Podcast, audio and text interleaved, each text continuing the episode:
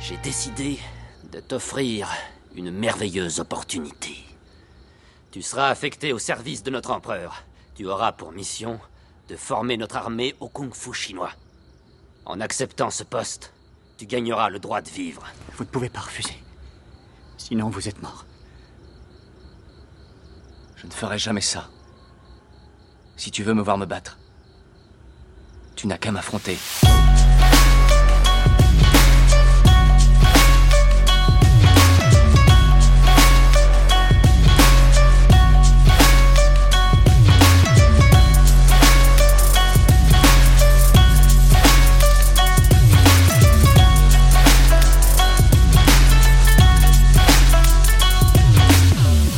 Salut à tous et bienvenue dans Hcast, le podcast du ciné HK et asiatique. On espère que vous allez bien. Euh, on est dans une période de, furie créatrice, j'ai l'impression. Euh, dire que notre. Alors pour tout vous dire, on va être complètement transparent. Notre épisode précédent, donc qui, était consacré à la, trilogie Infernal Affairs, n'est pas encore sorti. Qu'on est déjà en train d'enregistrer le suivant. Et donc aujourd'hui, on va parler d'un truc qu'on nous a quand même pas mal demandé.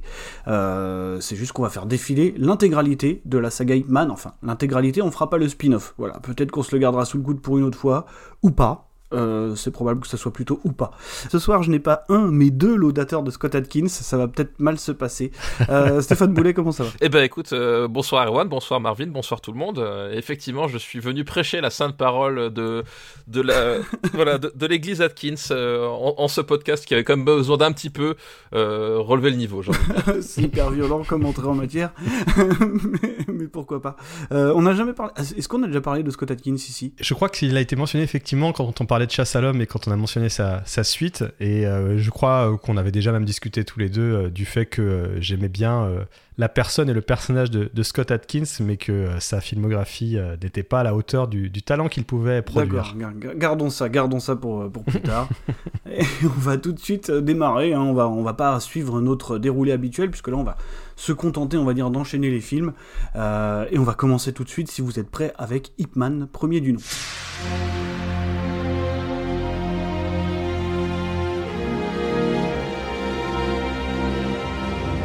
Hein, donc euh, Yipman en VO. Je, ne vous ferai pas l'affront une fois de plus de le prononcer euh, en mandarin. De le mal le prononcer en mandarin. Donc c'est un film hongkongais sorti en 2008 et réalisé par Wilson Yip et qui nous raconte donc euh, l'histoire. Alors ça me fait beaucoup rire parce qu'aujourd'hui j'ai ressorti les Blu-ray pour, pour me rafraîchir un peu la mémoire et il y a bien écrit sur le Blu-ray du premier l'histoire romancée du maître de Bruce Lee. Histoire excessivement romancée. il y a quand même quelqu'un qui s'est dit qu'il fallait le qu'il fallait le préciser.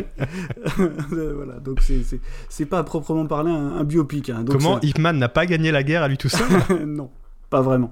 Euh, et donc voilà, c'est réalisé par Wilson Yip. Alors c'est évidemment avec euh, avec Donnie Yen dans le rôle principal et avec des chorégraphies de Sam Hong. Donc euh, quand même bon, une petite équipe qui a un peu de gueule quand même. et ça dure 106 minutes en France. Ça se trouve assez facilement chez Metropolitan. Donc chez, je crois que c'est un des deux. Les deux premiers sont sous le label HK Vidéo. Ce qui est plus le cas des deux autres. Je me, permets juste de placer que c'est également écrit par Edmond Young, donc qui a coécrit avec Ty Chan. Et Edmond Young, c'est vraiment l'architecte euh, des scénarios des, de, en fait, de toute la franchise euh, Ip Man, parce que c'est lui aussi qui a coécrit euh, le, le spin-off donc Ip Man, Legacy. Ouais, Master Voilà, donc il était présent encore plus que Wilson Ip sur toute la franchise. C'est la troisième collab entre Wilson Ip et Donnie Yen, parce qu'avant il y a SPL et, Flashpoint. et, Flashpoint. Voilà. Euh, donc euh, Stéphane, toi qui as toi qui as écrit un texte sur Hitman dans Kong Action parce que c'est toujours le moment de faire de l'autopromo. Exactement, euh, exactement. Tu comprends Donc alors alors est-ce que tu veux nous parler un peu d'Hitman ou dire ce que tu penses du, premier Hitman On y va, on, se lance. Eh ben écoute, comme je disais dans, dans Kong Action, en fait voilà, Hitman c'est vient combler un peu un, vide quelque part dans, dans la légende du cinéma hongkongais, voilà où à un moment donné on, est passé de, de Wong Fei-hong et de ses un milliard d'adaptations dérivées à Bruce Lee. Et qu'est-ce qu'il y a eu entre les deux? Bah, Qu'est-ce qu'il y a eu entre les deux? Il y avait Ip Man, en fait, un, donc son, le maître de Bruce Lee, euh, qui était un personnage assez intéressant parce que justement, euh, c'est quelqu'un qui a, fui la, guerre, euh, la guerre contre les Japonais et qui a également fui le Parti communiste. c'est pas pour rien qu'il se retrouve à Hong Kong, hein, parce qu'il est originaire de la, région de Foshan. Et donc voilà, c'est quelqu'un qui a, qui a traversé, on va dire, les bouleversements de la Chine moderne et qui a fini par engendré voilà le Bruce Lee qui est bah, le symbole quand même qui a fait exploser le cinéma d'arts martiaux partout dans le monde. Et ça me semblait naturel finalement quelque part que le, cinéma hongkongais se réapproprie cette espèce d'icône un peu perdue. Alors c'est pas la seule adaptation hein, de la vie d'Ipman qui a eu en, en, film. Il y, en a eu d'autres d'ailleurs à peu près dans le même dans le même espace-temps. Mais en tout cas c'est la plus c'est la plus intéressante parce que bah, comme vous l'avez dit voilà il y a quand même dans l'équipe euh, du savoir-faire euh, devant, derrière la caméra. On a aussi d'ailleurs Simon Yam qui, qui joue un, un, rôle secondaire et ça fait toujours plaisir de voir, euh, de voir Simon Yam. C'est encore, la, encore la team SPL quoi. Voilà, exactement. Et du coup, ça nous raconte l'essor en fait du Wing Chun, donc ce, cet art martial développé, développé dans la région de Foshan, entre autres par Hitman, qui après a servi de base pour faire l'art martial de Bruce Lee, etc. Et ça nous raconte voilà surtout cette histoire de de Ip Man contre euh, l'envahisseur japonais, parce que globalement, effectivement, on est sur une, une tétralogie qui va nous parler beaucoup d'identité à travers tous ces, euh, euh, tous, ces, tous ces volumes. En fait, à chaque fois, on va se retrouver face à, à un espèce de dilemme comme ça sur l'identité, et puis l'identité à travers, finalement, le kung-fu. voilà, et ça, c'est un, un, aspect qui est, assez rigolo, parce que bah, c'est quelque chose qui est évidemment pas nouveau, ni dans le cinéma, ni dans le cinéma historique d'une manière générale, ni même, même dans le cinéma de, euh, d'arts martiaux. On se souvient par exemple Il était une fois en Chine où euh, quand même on, rappelle il tabassait les méchants occidentaux qui venaient euh, qui venaient piller Hong Kong. on avait aussi comment il s'appelle Jet Li dans le dans le remake de La Fureur de vaincre qui voilà qui, qui affrontait les Japonais etc. Donc c'est un voilà, un truc assez récurrent et c'est une nouvelle variation à travers ce personnage là incarné par Donnie Yen et il y a quelque chose que, que j'aime beaucoup en fait dans le personnage d'Ipman c'est que et ça se voit là j'ai pas regardé j'ai pas regardé tous les films en entier parce que ça fait quand même euh, ça fait quand même 8 heures de, de, film en tout. Euh, mais j'ai quand même regardé quelques passages et, c'est un truc que j'aime beaucoup, c'est que euh, Ip Man c'est un peu la c'est un peu la force tranquille, c'est un peu le on va dire le, le François Mitterrand du, du, film de kung fu. Je... Ouais, ok. le parallèle était évident. Le, parallèle était, est évident, merci de l'avoir suivi. c'est un, personnage en fait qui, qui est extrêmement humble en fait. C'est la première chose qu'on apprend sur lui, c'est que on, on apprend que c'est quelqu'un d'humble qui vit avec sa, avec sa femme, avec son, son jeune fils, euh, qui est un maître d'arts martiaux, mais qui n'aime pas forcément le, le mettre en avant. Pourquoi? Parce que justement, ça ne plaît pas à sa femme. Euh, et quand, euh, quand il va devoir euh, déployer son, son art, en fait, il va le faire avec un flegme absolu, en fait. C'est-à-dire qu'il y, a le démarrage en fait de l'histoire, c'est que il y a un, un combattant qui décide d'affronter tous les euh, tous les meilleurs maîtres d'arts martiaux de, de, de Foshan. Ouais, en fait, c'est un mec du Nord, quoi. Voilà, il vient pour défoncer ceux du Sud. Les gens du Nord, en général, de toute façon. Voilà, bah, c'est un peu ce qui arrive tous les étés sur les, sur les plages françaises, hein, finalement, c'est un peu le même principe. Je m'appelle Jin San Zhao. On m'a raconté qu'à Foshan, c'est. Je pense vous avoir compris, maître Jin. Vous vous présentez chez moi avec beaucoup de monde, vous voulez me défier. Parfaitement. On compte bien s'installer à Foshan et vous montrer un peu ce qu'on sait faire. Pour ouvrir une école, il n'est pas nécessaire de m'affronter. Il vous suffit de trouver un bon local. J'étais enchanté. Et donc le point de départ c'est ça, c'est qu'en fait du coup euh, ce personnage-là qui se met à tabasser un peu tout le monde, il va finir chez Hipman au bout d'un moment. Et, euh, et en fait lors, du premier combat qui les oppose, le, le, le, le, combattant du Nord va déployer mais toute son énergie pour, euh, pour essayer de le battre. Et en fait, si tu regardes bien Donnie Yen, et, et c'est ça que j'adore chez lui, c'est que quand il, il, il, part les coups, quand il, quand il combat, il est absolument zen. T'as l'impression que, tu sais, comme dans le, comme dans, comme dans certains, certains clips, ils, sont pas filmés à la même vitesse en fait. C'est-à-dire qu'il y, en a un qui balance des coups de, de tout ce qu'il peut, puis l'autre qui, qui, qui, est là, qui a l'air d'être très souple, tu vois, il est genre à 10% de sa, de sa, de sa capacité. Et voilà, euh, et, il garde son, son, zen en permanence. Euh, il y, a tout le jeu sur la porcelaine qui est cassée, etc. Et puis ça l'emmerde parce que ça fout le bordel chez lui. Enfin voilà, il y, a un côté voilà très flegmatique, euh, très flegmatique, très humble et que je trouve très très intéressant et que pour le coup Donnie Yen restitue très très bien. Effectivement, d'ailleurs, truc rigolo, c'est que Donnie Yen au moment, alors ce qui, est, ce qui, est, assez surprenant, hein, voilà, c'est que Donnie Yen, enfin en tout cas c'est lui qui le dit en interview, quand il débute la production Deepman, il connaît pas le, Wing Chun du tout. C'est-à-dire qu'il en a jamais fait. Et euh, il dit qu'il s'est entraîné, bon bah, on voit bien qu'il s'est préparé de manière assez dingue. Hein. C'est-à-dire qu'il a appris un truc qui s'appelle les 103 ou les 109, je sais plus, enchaînement de l'homme de bois. c'est le fameux truc quand on le voit avec le mannequin en bois là. Et que euh, d'habitude, quand il y a Winsol Yip et Donnie Yen euh, sur un film, souvent Donnie Yen fait les chorés. En fait, euh, en plus de, bah, en plus leur, de, de- du rôle principal quoi. Et c'est la première fois où il bosse avec Wilson Yip et où il décide euh, encore une fois à sa demande de s'occuper que de l'interprétation. C'est-à-dire que les chorégraphies, euh, en fait, c'est pas les siennes quoi. Lui, il fait que euh, respecter les instructions de Euh, ce qui est ce qui est assez rigolo en fait. Quand tu quand tu penses, euh, tu vois, Donnie Yen, c'est bah, disons que c'est un type qui a réussi à atteindre une certaine popularité en euh, en occidentalisant un petit peu son, son kung-fu quoi. C'est ça, c'est En qu'en fait, Don- Donnie Yen, ce qu'il faut savoir, et c'est pas un hasard, on va, on va en parler avec euh, Hitman 4 notamment, euh, c'est que c'est un grand fan de MMA en fait, d'une manière générale. Voilà, euh, c'est quelque chose qu'il adore, il, il- il est vraiment fondu de MMA, il loupe pas une compétition, etc. Et effectivement, on le voit dans, dans, dans l'évolution de sa carrière, c'est qu'il a réussi à imposer un style où il va effectivement apporter de, de, ben, de différentes boxes occidentales et un peu de catch aussi euh, dans son kung-fu, et ce qui lui donne un, un style assez, assez particulier, voilà, qui, voilà, on- qui explose notamment dans, dans Flashpoint ou euh, Ouais, bien voilà, sûr. Même dans Euh, SPL quoi. ou même dans SPL effectivement, euh, voilà, qui lui donne vraiment un style très très particulier. Et c'est vrai que c'est assez rigolo de le voir retourner à un truc plus traditionnel en fait. Bah, paradoxalement, en fait, c'est au moment où il, où il va revenir vers la, un peu la tradition de, de- du Wing Chun, du Kung Fu, que, que ça va un petit peu exploser, parce que finalement, ce sera le rôle de sa vie, quoi. Euh, Moi, j'avais entendu parler de friction justement entre Sammo Hung et, euh, et Donnie Yen lors du tournage de, si je ne m'abuse, je crois que c'était SPL, euh, parce qu'ils s'entendaient pas sur la façon de chorégraphier. Ouais, parce qu'en fait, c'est Donnie, c'est Donnie Yen qui, qui dirigeait Sammo pour le coup. Et en fait, ils s'entendaient pas justement parce que euh, Donnie Yen intègre des mouvements de MMA à l'intérieur des chorégraphies. Bah, c'est un traditionnaliste, en fait, Sammo Hung. hein. Je veux dire, euh, on en reparlera tout à l'heure du moment où Wen Whooping arrive, tu vois, mais ça, Ouais. ça change complètement le truc, en fait, parce que Sammo Hung, il veut que les combats restent au sol, euh, tu vois, il n'utilise pas de câble, quoi, par exemple. hein. C'est vraiment, euh, c'est vraiment la, la tradition. Et puis bon, après, il a un. Enfin, il a un bagage culturel au niveau des arts martiaux, Sammo Hung qui est fou, quoi. hein. Enfin, je veux dire, vraiment, lui, il est considéré, tu vois, quand tu regardes les... Après, il y a toujours un peu de promo quand j'olive le truc, mais, mais la plupart des mecs qui ont bossé sur le, sur le film disent que oui, Sammo Hung, ah, c'est un puits de science, il connaît tout, on a l'impression que c'est un vrai maître de Wing Chun. Bon, après, je sais pas, hein, tu vois. Mais en tout cas, ils le, ils le vendent un peu comme ça. Euh, du coup, Erwan, toi, de, de Ip Man Ip Man, moi, c'est alors c'est des films que euh, j'en ai entendu beaucoup parler quand, il, quand le, le premier est sorti. Euh, Donnie Yen, moi, je l'avais, j'avais vraiment découvert Donnie Yen en tant que star, euh, véritablement, parce que ça faisait déjà un moment qu'il roulait sa bosse, hein, mais en tant que star avec euh, en fait SPL Ouais. et, et Flashpoint après. Donc, où, où- je trouve pas que ce soit des, des- des très bons films hein, personnellement, mais je trouve que les scènes d'action sont parfaitement hallucinantes et que, euh, et que c'est des films que moi personnellement je regarde juste pour ça en fait. C'est-à-dire que je sais que dramatiquement je vais pas être pris dans le truc, euh, je vais m'ennuyer par certains moments, l'interprétation va jamais être folle, la mise en scène est parfois un peu caricaturale.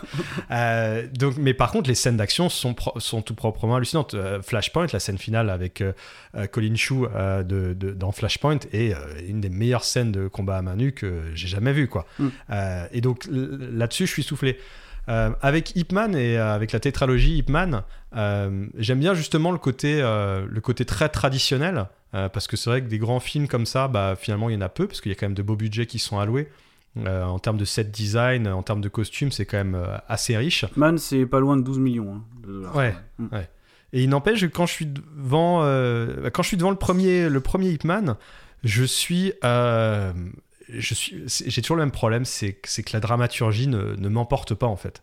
C'est-à-dire que euh, je suis devant un, film qui est une, grande, un grand drame historique, qui est censé être un grand drame historique, et je, et je suis assez en fait, euh, bah, je, trouve toute l'approche des, des personnages, même finalement, euh, je vais être tout à fait honnête, l'interprétation euh, qui est pas euh, pas dingue. hein. Euh, moi après j'ai revu bah, tout récemment, hein, j'ai fini le quatrième aujourd'hui. J'ai revu tout récemment les, les Ip Man et du premier au dernier, même si parfois il y a, du mieux, je trouve que et notamment quand on la compare à l'interprétation de Tony Leung dans The Grand Master, je trouve que quand il est pas en train d'être dans des dans des scènes dramatiques, vraiment, quand il joue le mec qui est en train d'avoir une vie normale où il est heureux, il y a une sorte de d'attitude euh, de la part de Donnie Yen qui est euh, qui il a un air parfois je trouve un peu benet euh, un peu À chaque euh, épisode, il me ressort ça. non mais c'est l'impression que j'ai je sais que c'est pas partagé hein. Non, je, oui. me fais je sais que je vais me faire des ennemis en disant ça mais euh, mais je trouve que en fait moi Donnie Yen j'ai jamais trouvé que c'était un c'était un très bon acteur je trouve que c'est un acteur décent mais et avec ce rôle là il, il se force pas non plus donc je pense que ça passe dans ce rôle là dans le sens où euh, comme comme notre invité disait euh, c'est en fait il est euh, c'est quelqu'un qui est très dans le retrait en termes d'émotion. Donc il n'est pas dans l'intensité, ce qui parfois moi m'a manqué dans les films, dans le premier, c'est de, c'est de sentir un moment, de sentir la cassure dans le personnage et l'envie de, d'aller défoncer du japonais par exemple, tu vois. Bah justement, c'est tout le truc que n'est pas Hitman en, en fait.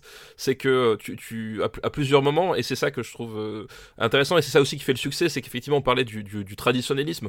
C'est pas un hasard effectivement si un, un film de kung-fu euh, vraiment, euh, vraiment chinois cartonne à ce moment-là en 2008, euh, au moment où fi- finalement le, bah, la Chine commence à, à s'imposer à Hong Kong et que du coup on a l'industrie cherche quand même un second souffle aussi. Et euh, les films historiques, traditionnellement, c'est toujours un truc qui, euh, qui permet justement de, de faire un peu rayonner, on va dire, le, le patriotisme. Et là, effectivement, le film nous parle de ça, nous parle vraiment de ce que c'est que l'identité chinoise, en fait, euh, tout le long. Et il y, a un truc qui est très important dans Hitman, c'est que c'est le, le type qui peut donner le dernier coup fatal mais qui systématiquement ne va pas le donner en fait. Et, euh, ça c'est quelque chose que, j'aime beaucoup dans le personnage, la façon dont c'est utilisé, et même effectivement dans le, jeu de Donier en fait, c'est-à-dire que euh, c'est le type qui va qui peut écraser son adversaire, qui le bat, et qui à la fin lui dit euh, merci de m'avoir laissé gagner. Et voilà, et je, et je crois que le, moi, ça, ce, ce genre de personnage-là, euh, moi, il, il- il- au contraire, il, me- il me parle immédiatement, et justement, je me, je me dis, ah ouais, effectivement, c'est- un grand maître, mais pas uniquement par le kung-fu, et c'est aussi justement en ça que le personnage de, euh, du, euh, du, du Nord, donc euh, c'est Jin, je crois, son, son, Ouais, son qui, nom. qui est un, qui est un personnage que je trouve super d'ailleurs. hein. Je, je- je l'aime énormément, même dans les suites et tout. Donc Jin, voilà, c'est ce que Jin ne comprend pas, c'est qu'en fait lui, il est là pour la force brute et, et Ip Man, la force brute, c'est pas, enfin, c'est quelque chose qu'il peut employer, mais qui va finalement euh, employer qu'en dernier recours. Si, si- c'est pareil, si vous regardez bien tout au long de la saga, en fait aussi, un détail tout con, mais c'est que Ip Man n'attaque jamais. Et en fait, il ne fait que se défendre, c'est-à-dire qu'il invite à chaque fois son adversaire à rentrer dans le combat, mais il attend en fait finalement que, que le premier coup soit porté par quelqu'un d'autre. Wing Chun. Ma boxe. On va voir ce que ça donne. Je suis curieux de savoir comment un homme pratique une boxe de femme. Le kung-fu n'a pas grand-chose à voir avec le sexe ou l'âge. Ce qui compte, c'est la valeur de celui qui le pratique. Prêt Et voilà, il y a une espèce de noblesse, un peu de, de, de, retrait, et qui, moi, me, je trouve, me, voilà, me parle à chaque fois, et qui fait que j'aime le personnage, et je trouve qu'il y, a un- il y a un truc qui est construit tout au long, c'est que, euh, plus finalement que, le, que, que les enjeux en eux-mêmes, parce qu'effectivement, on va le dire, l'écriture des japonais est un poil caricatural. Alors, bon, Il faut juste quand même préciser un truc, c'est que il y a aussi des, des, des données pragmatiques qui rentrent en compte, quoi. C'est-à-dire que on sait très bien à quel point la censure chinoise est agressive. Euh, c'est-à-dire que la censure chinoise, elle marche à double sens, on l'a déjà dit ici. Euh, c'est-à-dire que c'est des gens qui peuvent te couper ton film avant et après sa sortie. Hein, c'est-à-dire qu'une fois que le film est terminé, on revérifie et on peut encore modifier les choses. Et qu'il y a une astuce bien connue euh, qui consiste à euh, représenter les Japonais comme d'horribles ordures qui permet quand même de, de passer euh, plus facilement quoi sous, les radars. Donc je pense aussi que effectivement ça fait partie du jeu quoi. Mais mais les japonais sont incarnés ici par des japonais, ce qui est déjà en quelque sorte quelque chose de de, de progressif. Espèce d'incapable Tu as moins que rien Comment as-tu pu le laisser filer? Tu avais des ordres Je m'excuse, je suis désolé. Le colonel Sato. Lui-même. Il n'a rien pu faire. Tu vas te taire Tu n'es qu'un bon à rien Tu es nul en dehors de ces éléments-là, il y a un truc, moi, en fait, ce que, j'aime beaucoup dans Hitman, c'est sa famille en elle-même. C'est-à-dire le, rapport qu'il a à sa femme et à ses enfants, en fait. Euh, je trouve qu'il y, a- il y a un vrai truc en termes de. Moi, justement, l'émotion, moi, je la trouve là à chaque fois. C'est-à-dire que, euh, moi, justement, ce type-là, euh, ce père de famille-là, euh, et ce et ce et ce mari là parce qu'il y a, il y tout le toute l'histoire de sa femme notamment dans le troisième épisode euh, bah en fait moi j'y moi j'y crois et, je- et à chaque fois c'est ça qui me fait que que que ça me touche quoi Je suis, je suis désolé, de- je, je vais être en, en total désaccord avec toi là-dessus. Moi, j'ai trouvé C'était- notamment. C'est son premier film, euh, l'actrice euh, qui, qui joue sa femme. hein, pour- Ah, pour ok, info. d'accord. Ouais. Donc, euh, je, te- je te tempère avant que tu dises des conneries. Ouais, ouais, non, mais, non, mais c'est pas, c'est pas la, la comédienne. hein. Moi, la comédienne, euh, à travers les, les, les trois, les trois films dans lesquels elle est, deux, euh, ouais, dans les trois, premiers. Trois, je crois. Ouais. Euh, moi, je la, je la trouve très bien, mais je trouve que dans le premier, elle, elle- sa femme et son fils sont réduits à des, à des faire-valoir, en fait. C'est-à-dire que euh, ils sont juste là pour servir de euh, pour pousser le mari à, à aller se battre. Euh, mais ils ont pas d'autres, ils ont pas de personnalité en fait. Ils ont pas de scène à eux. Ils ont pas de personnalité autre que je suis la femme de, de Ip Man, je suis le fils de Ip Man. Les tests de Bechdel, bah, on en est très très loin là Ah oui, dans, mais dans, attends, dans ces alors, films-là. Attends, on est dans un podcast sur le cinéma d'Asie là. voilà, c'est- j'ai envie de dire, à ce moment-là, eff- effectivement, sous, cette, sous ce prisme-là, on peut remettre en question, je pense, environ 99,9% des films que vous allez évoquer, passé, présent et futur. Moi je propose qu'on arrête. Non, mais tu vois, parce qu'on on, on parle, on parle beaucoup de films des années 80. Là, on est quand même dans des films qui, qui touchent aux années 2010. Oui, mais en Chine. Oui, Euh, enfin, enfin, la Chine, oui. Alors la Chine, on, a- on a connu un poil plus progressiste comme, comme, euh, comme pays. Oui, je sais, mais je, je peux par- je peux parler des choses qui me, qui me dérangent quand je, quand je vois le film. Et euh, tu me dis qu'il il y a beaucoup d'émotions autour de ça. Moi, je trouve que c'est vraiment réduit au, au minimum ses interactions avec sa femme et avec son fils, en au moins dans le Ouais, premier. Au, au moins dans le premier, effectivement. Mais par exemple, dans le premier aussi, t'as tout le, t'as tout le côté avec l'usine, en fait, euh, que je trouve aussi euh, vraiment intéressant. C'est-à-dire que Hitman, c'est le mec qui va aller au charbon euh, plutôt que, que d'aller se battre. Et en fait, finalement, il va se battre parce que il se rend compte que ses amis meurent s'il ne le fait pas. Euh, mais c'est, il va aller au charbon, il va aller apprendre finalement aux ouvriers à se défendre par, euh, par eux-mêmes contre, contre les bandits. Voilà, c'est peut-être aussi justement là un peu le, le, côté as- assez astucieux finalement de justement tu parlais de la, posture chinoise de, parler de l'international ouvrier sans jamais évoquer que c'est le parti communiste enfin tu vois je pense qu'il y y a aussi il y a aussi eu quelques relectures de, de, de, de ce point de vue là mais du coup ça, ça, ça fait en fait un, un personnage que je trouve moi justement profondément humain c'est à dire qu'il n'est pas dans une quête de vengeance il n'est pas dans une quête de pouvoir euh, il est juste dans une quête de j'aimerais vivre une vie normale en fait et, euh, et je trouve que c'est là où le, le, le- où ça marche le, le mieux quoi Avant, je trouvais que le kung-fu n'avait rien à voir avec la vie réelle. Je sais maintenant que c'est utile. Et là, si j'avais appris quelques figures, peut-être que j'aurais pu me défendre un peu. Mon oncle, il faut que tu nous apprennes le kung-fu. Nous ne voulons plus être à la merci des autres. Grand maître, je vous en prie. Apprenez-nous le kung-fu. Vous êtes tellement fort.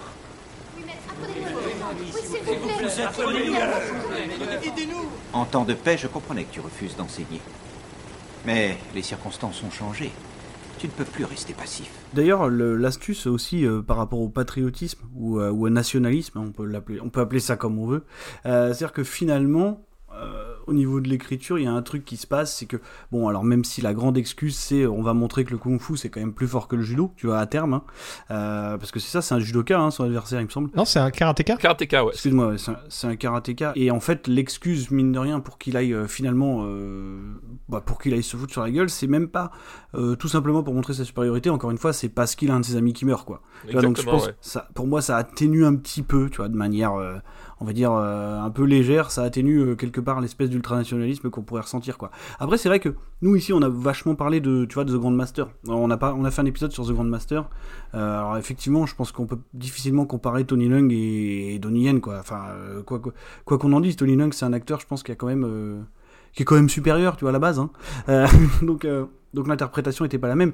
Et puis dans The Grand Master, Wong Kar Wai s'en foutait complètement en fait. C'est-à-dire qu'il était prêt à, à dire que ouais, des fois, euh, fallait collaborer avec les Japonais et puis c'est comme ça quoi.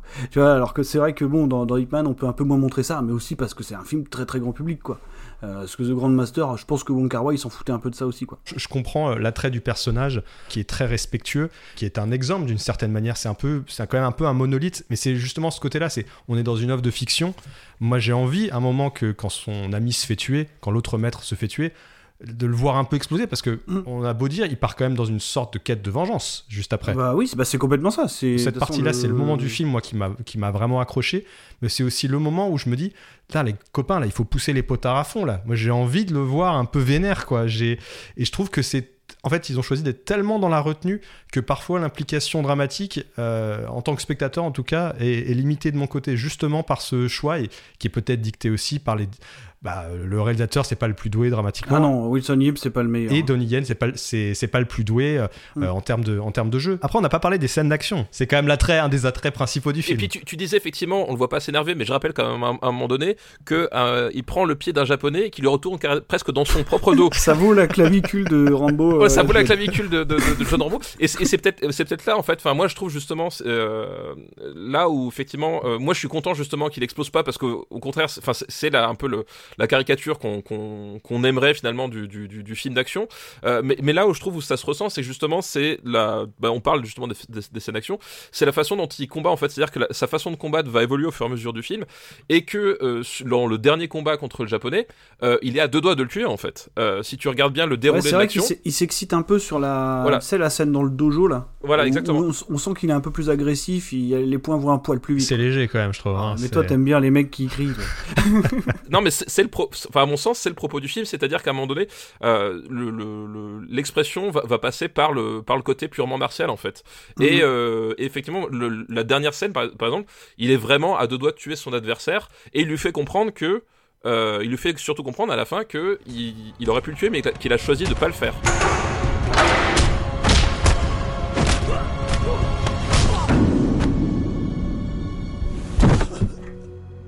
Moi justement cette espèce de, conflit intérieur qu'il qu a je trouve qu'il passe de cette façon là et que il arrive en fait qu'il est en lutte permanente pour, surmonter. Et c'est ce qui va se ce qui va en se traduire après c'est qu'en fait c'est le, point de discorde qu'il va avoir avec, euh, avec Bruce Lee qui heureusement heureusement, est un personnage très secondaire. Oui. C'était ça aussi l'écueil, euh, l'écueil que je, que je craignais au, au, départ avec la, avec la saga, c'est que euh, comme c'était le maître de Bruce Lee, en fait, on, on, on, on, insère du Bruce Lee au, au chausse-pied, et en fait, non, ça reste vraiment un personnage très très secondaire euh, dans le, globalement, quoi. Parce que là où c'est extrêmement romancé, je suis obligé de le rappeler, hein, évidemment, on n'est pas là pour, pour juger du fait que le film soit une reconstitution historique ou pas, même si je trouve qu'en termes de direction artistique, tu vois, c'est pas ridicule, quoi.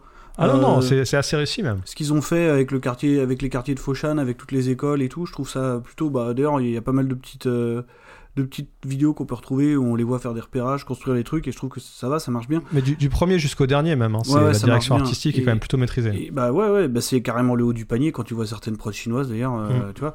Mais. Euh, mais par contre, oui, voilà, juste pour rappeler que Ip Man, euh, voilà, on, on, va tout de suite mettre ça de côté. Euh, L'histoire euh, réelle de Ip Man, c'est pas ça, hein. Putain, à la base. Non, Sa femme, elle est jamais arrivée jusqu'à Hong Kong d'ailleurs. Non, elle est jamais arrivée jusqu'à Hong Kong. Lui, je crois que au moment où on nous le présente jeune dans le film, techniquement, il est censé être policier. Euh, ouais. ça, il était dans la police. D'ailleurs, il y a un film qui s'appelle Ip Man Kung Fu Master qui est sorti l'année dernière où on le voit, il le, le, montre en tant que flic en fait. Et, euh, et en fait, on sait même pas s'il a vraiment entraîné Bruce Lee lui-même. Euh, c'est, enfin, c'est un type de son école, tu vois, qu'il avait en tant que maître, mais mais Ip Man, euh, c'était le boss de l'école, quoi. Tu vois mais euh, mais il n'y a pas de, de, confirmation officielle que ce soit son vrai maître. Et puis accessoirement, bon, on dit le maître de Bruce Lee, mais on, va quand même s'en rappeler. On avait un épisode sur Bruce Lee ici. Le, le, le, socle de sa carrière de Bruce Lee, c'est le moment où il se dit bon, en fait, le Wing Chun, peut-être peut-être ça marche pas, quoi. Tu vois Donc euh, voilà, c'est un petit peu ça. Mais bon, dans, dans l'idée, je comprends qu'on ait repris cette figure-là. C'est normal, c'est une figure mythique du truc, quoi. Après, voilà, si vous voulez, euh, je sais pas, Erwan, tu voulais parler des scènes d'action vite fait avant de passer aux deux, peut-être. Bah ouais, je pense que. Enfin, Parce que c'est ça pour, qui accorde tout le monde. Hein. Pour moi, euh, et je pense pour une grande partie du public, euh, l'attrait de, de Donnie Yen, l'attrait principal, c'est sa qualité d'artiste martial. Et donc les scènes d'action dans lesquelles il tourne. Euh, et donc, bah, Ip Man, il y, en a, y en a plusieurs. et évidemment, celle qui est la plus mémorable et qui a déjà été citée, c'est la scène où il se bat contre 10, contre 10 karatékas, en fait, et qu'il leur, met, qu'il leur met la misère en leur pétant toutes les articulations du monde. Euh, et qui est une scène qui est une scène très impressionnante. Et, euh, si on peut bien donner un truc à Wilson Yip et donc à, à Sammo Hung et à Donnie Yen c'est euh, leur capacité à, à cadrer et, à capter spatialement une scène d'action et à la rendre très impressionnante. Et, et vraiment c'est quelque chose moi que, que j'admire dans ces, dans ces films là parce que tourner une scène d'action, euh, c'est un truc, euh, ça prend des, eux ils passent des mois dessus, hein, ça dure deux minutes à l'écran. C'est, euh, c'est vraiment, c'est le haut du panier en termes de, parce que je crois qu'ils utilisent quasiment pas de câble. Dans le 2, ils, ils, en utilisent déjà un peu ils plus. Ils commencent à en utiliser vraiment dans le ouais. 3 quand When Whooping arrive, quoi. Mais, ouais. mais dans le 2, non. Ah non, si, dans, dans, le 2, la, la, scène sur la table. Sur la table, si, il y, y, y, a un peu de câble, ouais. ouais. J'imagine, j'imagine qu'ils tiennent pas comme ça. Laissez-moi croire dans la magie du cinéma. bah, en fait, ce qui est marrant, c'est que plus il s'éloigne, même si déjà dans le premier c'était déjà très éloigné de la réalité, plus il s'éloigne de la réalité, plus il y a de câbles en fait. Ouais, bah bien sûr. Et, ouais. euh, mais là, ça reste. Euh, J'ai bien aimé le, le, souhait justement de de rester, vu que c'est une histoire avec un contexte historique, de rester dans du, dans du réalisme dans les scènes d'action. Et donc, euh, ouais, moi je trouve, je, je, kiffe vraiment quand je suis devant, les, devant ces scènes d'action. Ouais, les scènes d'action sont super. Moi j'adore celle. Alors, déjà, il y, a tout, y a toute la phase, où il y a le. le... C'est Jean, hein, c'est ça? Ouais, Jean. Euh, le... qui, qui met une branlée à peu près à tous les mètres de la ville, tu vois. Mm. Les mecs se, met, se rangent. Et puis il y a la scène aussi de l'usine. Il y a le moment où ils se font attaquer dans l'usine, quoi. Celle-là, elle est formidable. D'ailleurs, je crois qu'ils disent qu'ils ont passé deux semaines sur celle-ci. Ouais, avec le, le, nombre de personnes. Euh Euh, c'est- c'est c'est incroyable. Enfin, ça m'étonne. ça m'étonne- Deux semaines, ça me paraît même court, quoi. Ouais, ouais, bah après, c'est ce qu'il raconte. et- et en plus, il y, a- il y a un truc qui est, qui est- enfin, je trouve toujours très intéressant dans le dans l'approche de Wilson Yip des, des, des scènes d'action, c'est que euh, il, il- est vraiment à, à la synthèse de en termes de en termes de dynamique de montage en fait. Il est vraiment à la synthèse justement entre le- un style euh, un style un peu euh, un- néo néoclassique en fait qu'on a qu'on a pu voir après avec les John Wick, c'est-à-dire l'utilisation de, de longs plans euh, larges, etc. Mm. Et un style très découpé, c'est-à-dire que il, euh, si tu regardes bien les scènes d'action, elles sont quand même relativement découpées. Il y a quand même pas mal de montage dedans, mais il y a une, il y a une, vraie intelligence de la spatialisation en fait. Et il arrive à trouver cette rapidité dans le montage euh, sans perdre la clarté des styles plus, traditionnels. Et, euh, et ça fonctionne très très bien. C'est-à-dire que d'ailleurs, à certains moments, il n'hésite pas à, briser les, axes, etc. Mais à chaque fois, il, trouve le moment où le faire parce que ça a une vraie signification, parce que c'est le coup de poing qui va mettre un, qui va changer la donne dans le combat, etc. Enfin, en termes voilà, en de, langage, euh, de montage martial, il y a un truc très très intéressant, euh, je trouve, dans la- dans l'approche de Wilson Yip, qui était déjà à l'œuvre hein, d'ailleurs dans, dans SPL, hein, mais qui euh, mais qui là là fonctionne fonctionne vraiment vraiment beaucoup mieux, je trouve encore.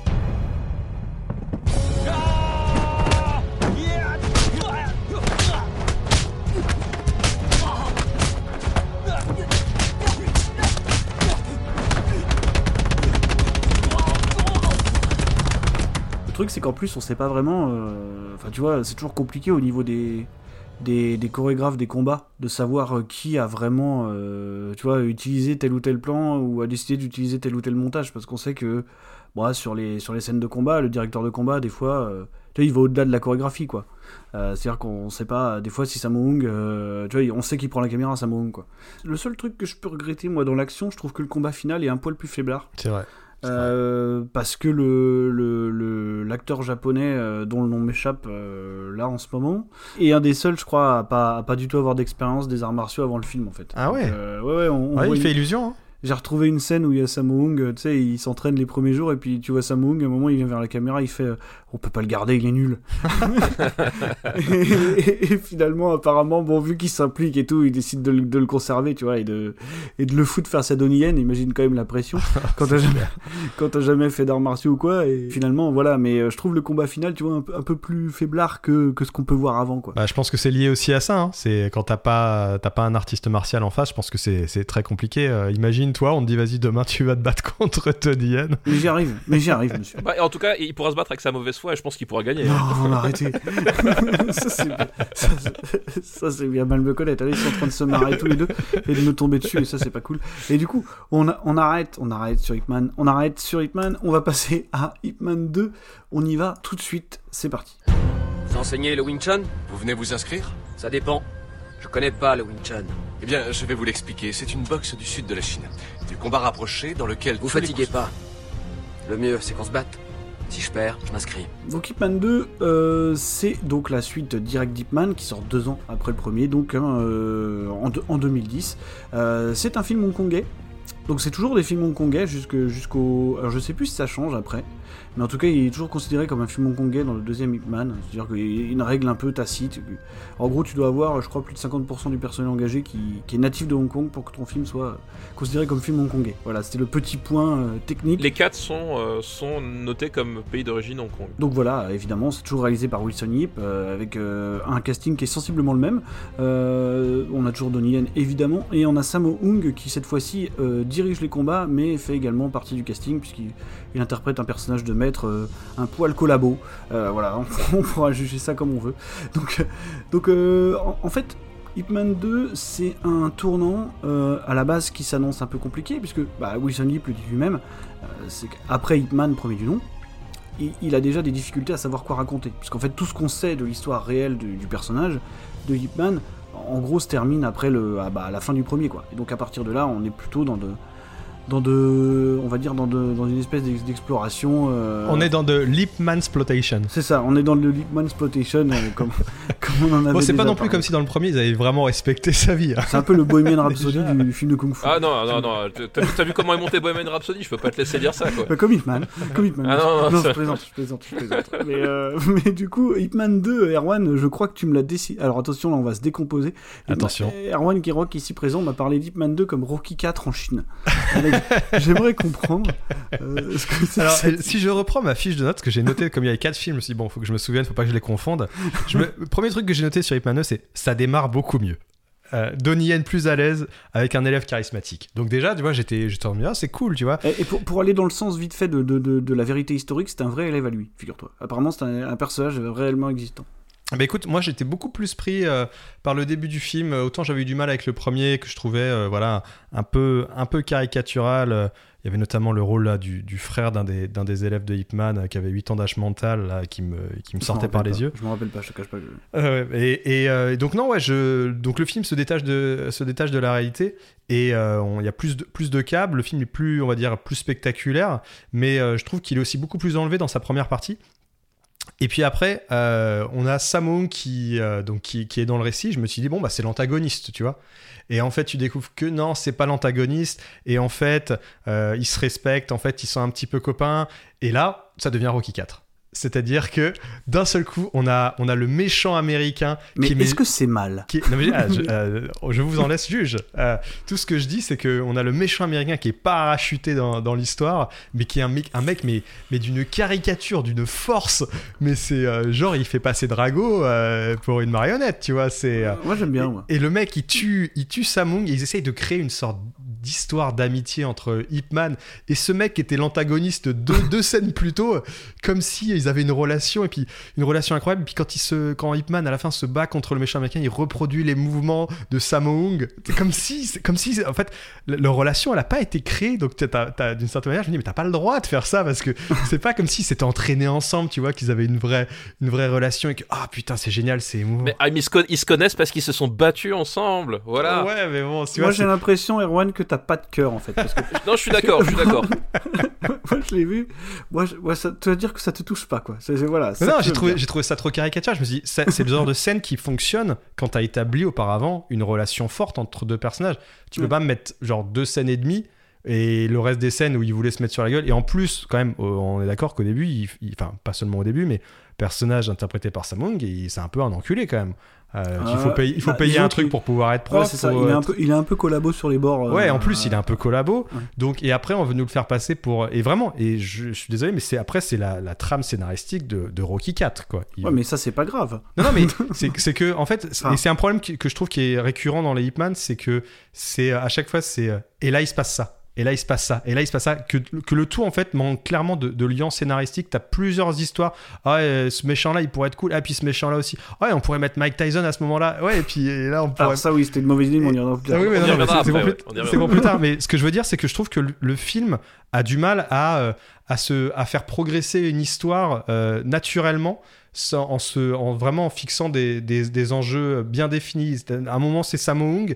Et puis non, en fait, Samung, euh, il est pas, il est bien, mais seulement sur, sur, euh, 20 minutes du film. Et ensuite, on a besoin d'un autre méchant.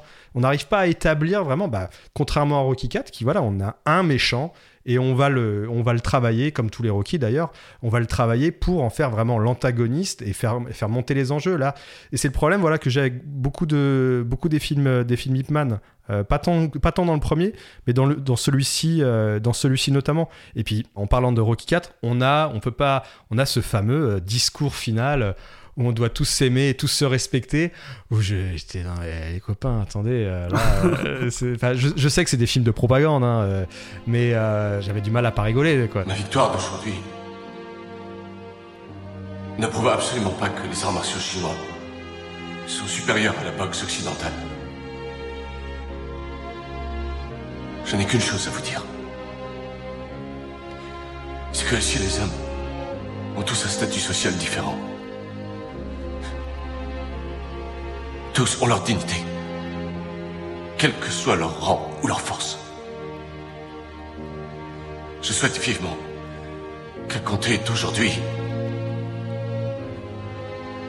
nous apprenions à à toujours nous respecter les uns les autres. Mais toi, tu vois, les, les grands dis- les discours sur le respect et tout, ça te fait, ça te fait rire, quoi. Je- Mais non, mais là, c'est c'est too much. Le respect est mort. Le respect est mort. Voilà. Moi, je suis tout, je suis tout pour le respect. Tu vois, quand ça passe par le personnage, ça me, ça me dérange pas, mais quand ça passe par des démonstrations comme ça, euh, ça, me- ça me gênait déjà euh, dans les années 90 avec Rocky 4, et ça me gêne encore plus euh, en 2010, tu vois. Je suis pas d'accord parce que justement, je trouve qu'au contraire, euh, encore une fois, c'est la relation entre le, le personnage d'Ipman et le, de Samung. En fait, euh, tu, tu, tu vois qu'il y a, tu vois qu'en fait, c'est- uniquement à travers le combat qu'ils se connaissent en fait. Et euh, je trouve que ce que ce qu'arrive à faire le film, c'est que tu comprends que pour eux, il n'y a pas besoin de plus. C'est-à-dire qu'ils se sont affrontés, ils se connaissent, ils arrivent finalement à un match nul sur la sur l'épreuve de, de la table. Euh, voilà. Et en fait, pour moi, c'est à, c'est à ce sens-là, c'est-à-dire qu'à un moment donné, même si ils gardent un certain antagonisme euh, sur le fond, c'est-à-dire qu'ils n'ont pas la même la même philosophie de fond, ce, ce qu'ils veulent finalement pour les pour les écoles de, de kung-fu, puisque c'est ça le l'enjeu, vu qu'Ipman veut développer sa, sa son école de kung-fu et qu'ils se confrontent finalement à, différents barrages. Mais malgré ça, ils, ils, ils ont finalement un, ils, sont combattus et ils sont ils savent qui, qui ils sont et que derrière ce type arrive et euh, lui n'a aucune philosophie de combat et que évidemment que c'est l'ennemi à battre. En fait, enfin on, on est dans le retour dans cette quête d'identité, c'est que évidemment que le, le, le grand méchant américain qui pratique la, la boxe euh, comme un énorme bourrin, euh, il, il, il n'avait absolument pas le droit de faire ce qu'il a fait. Un américain ou c'est censé être Ou c'est un anglais, je crois. Ouais, c'est les mêmes de toute façon. Moi, je dirais même que c'est pire. Oui, c'est même pire les anglais. L'acteur est décédé, hein, je. Voilà. Ah merde. Un peu, Bon. un peu- un peu de respect. Un peu de respect. Non mais voilà, je trouve que ça, ça passe comme ça, c'est-à-dire qu'effectivement il y a, mais bien sûr que c'est Rocky 4 de toute façon, bien sûr que euh, Ip Man d'une manière générale c'est le Rocky de Donnie Yen. Mais ça Euh, m'était fait la réflexion voilà, aussi. ouais. c'est Ouais, c'est ça. c'est le Rocky de Donnie Yen. Alors la différence c'est qu'il a pas écrit euh, les Ip Man contrairement à Stallone qui a écrit tous les euh, euh, tous les Rocky, mais évidemment que c'est le Rocky de Donnie Yen, évidemment qu'il a cette même fonction euh, de la même façon que euh, quand Stallone sort Rocky euh, dans les années 70 quand même on, est en, pleine période post Flower Power et euh, dans les mouvements contestataires, le cinéma contestataire et lui sort avec son, son film qui est en fait va préfigurer ce que va devenir l'ère euh, Ronald Reagan. hein. C'est le, ressentiment de la fierté nationale en fait. Rocky, c'est ça qui ressuscite Stallone avec ce film-là. Ben ouais, Ip Man le premier, c'est ce qu'il fait. Et évidemment qu'après la, suite, on est dans de, dans un Rocky-like version chinoise, version Donnie Yen. Et après la, la vraie question qui se pose là derrière, c'est est-ce que est-ce que finalement ce que je suis venu voir fonctionne ou pas? Et la réponse est oui parce que martialement c'est énorme, contrairement à Rocky où quand même il a fait euh, six films et il sait toujours pas faire de la boxe. Euh, tu vois, j'ai envie de dire, euh, je... Rocky, c'est quand même des films de boxe où personne ne sait faire une garde. Je veux dire, moi, j'ai fait de la boxe. Je sais ce que c'est que de se prendre un pain dans la gueule parce que t'as, parce que t'as, t'as laissé ta garde ouverte. Crois-moi, tu le fais pas deux fois. Mais je pense que t'as rien compris au, film de Rocky. Le- le- dans dans l'univers de Rocky, la, la garde n'existe Oui, non, tout ça, simplement c'est- pas. Tant qu'est, c'est rien de plus fort qui frappe que la vie. Mais voilà. Donc- parce qu'en fait, c'est ça, c'est ça, c'est juste le truc, c'est il faut savoir prendre les coups, c'est pas les donner, c'est les prendre. Là, effectivement, on est sur du Rocky, euh, sauf que les gens savent se battre. Et en fait, moi, ça fait toute la Et ça change différence. tout. Non, en fait, là, c'est Rocky. euh, Parce que Rocky, c'est ça. Le truc, c'est que voilà, vu qu'on est dans la grande analogie, c'est que Ro- Rocky Balboa, c'est un loser, euh, par définition. C'est-à-dire que c'est un mec qui, qui est prédestiné à perdre, mais qui, qui va renverser les montagnes pour gagner. Alors qu'en fait, Ip Man, c'est un winner. Un vrai Américain. C'est ça le truc. Ip Man, tu sais qu'il va gagner en fait. Alors ouais, mais justement pour contre-balancer ça, ju- justement c'est ce que j'allais dire et j'attendais qu'on me lance là-dessus, c'est que tu vois dans le premier je le sens jamais en danger. Oui, c'est- vrai. Honnêtement, enfin je sais pas si vous y pensez, euh, à part quand il prend une balle, je crois à la fin euh, du premier, bon là où forcément même avec une bonne garde, une balle si tu veux ça marche pas. mais mais euh, par contre c'est vrai qu'à partir du deuxième il, il, il- il commence à prendre des coups quoi. Euh, ce que ce que tu tu sais quand il commence à prendre des coups par le boxeur, je me dis ah il, il saigne, c'est comme dans Predator quoi. Il peut saigner. On peut le tuer. Donc je le sens un petit peu plus en danger, tu vois. Et moi, par rapport à ce personnage du, du Britannique, là, après, faut pas oublier que c'est aussi un personnage dans la grande tradition des, des films de Kung Fu hongkongais. C'est un vrai Guaylo, quoi. Oui, non, bien sûr. Ils ont foutu les potards euh, super fort parce que c'est. Le mec, même quand il doit s'excuser, il fait, sa, il fait sa, sa déclaration d'excuse et il finit par dire De toute façon, vous êtes tous des, des jaunes et je vais vous éclater, quoi. Mais pour le coup, t'as envie de l'éclater. Et puis surtout, même en combat, euh, physiquement, il a, euh, effectivement, comme, comme le disait Marvin, euh, t'as cette sensation de, de danger, au-delà même du fait qu'il tue Samong. Euh, quand même, le type, en, en termes de, de, de, de- de puissance de couille, et là, pour le coup, aussi, la, la mise en scène euh, rend, rend dedans. Mais effectivement, tu sens que le mec, c'est c'est un vrai marteau-piqueur, quoi. Et il y a Ouais. vraiment ce, ce côté presque jouissif, justement, de se dire, mais attends, mais tu, un jour, tu vas tomber, quand tu vas tomber, ça va faire du bruit, comme on disait dans, dans le bon la bouteille de truand, quoi. Je peux t'abattre en deux coups de poing. C'est peut-être justement ce qui me sort de ce combat final euh, avec le- ce boxeur anglais, c'est que, c'est que le personnage, contrairement peut-être au, au- par exemple au quatrième, où je trouve que euh, ça fonctionne dans, sa, dans son côté too much. Là, là c'est, en fait, ça me sort de, de la réalité de l'affrontement. Euh, et j'y crois plus. C'est un cartoon pour moi le personnage. Donc je, enfin, je, en fait, l'ambition dramatique du, combat, euh, je, je me concentre sur la chorégraphie certes, mais, mais le personnage est tellement, euh, est tellement au-delà de, du too much que euh, je peux, je suis pas investi, tu vois, dans, euh, dans les enjeux du combat. Ouais, ok, Daniel, il va lui éclater la gueule et, c'est tout. Et c'est ça le problème que j'ai avec des personnages qui sont aussi appuyés et avec un sentiment, en plus avec le sentiment nationaliste extrêmement fort. euh, c'est, ça, me- ça me sort un peu euh, de ça. Et c'est un problème que j'ai particulièrement avec ce film-là par rapport à, à ce, à ce personnage-là. Les Japonais, bon, c'est un grand classique, la façon euh, dont ils sont même filmés en courte focale dans le premier euh, pour les rendre plus affreux et, et- et sadiques. Mais lui, c'était vraiment. euh, là, je me suis dit, il y a vraiment plus aucune retenue en termes de jeu. Là, c'est tu joues le méchant Guelo euh, euh, complètement, euh, complètement taré. Et, et, et- et- et tous les acteurs blancs du film sont horribles. Ça aussi, c'est un truc qui qui est, qui est, qui est assez récurrent dans le cinéma euh, asiatique. Euh, c'est qu'ils ne, ils ne savent pas diriger les blancs comme Quentin Tarantino ne sait pas diriger les Français, en fait. Euh, y a- non, mais c'est vrai, il y, a- un vrai truc.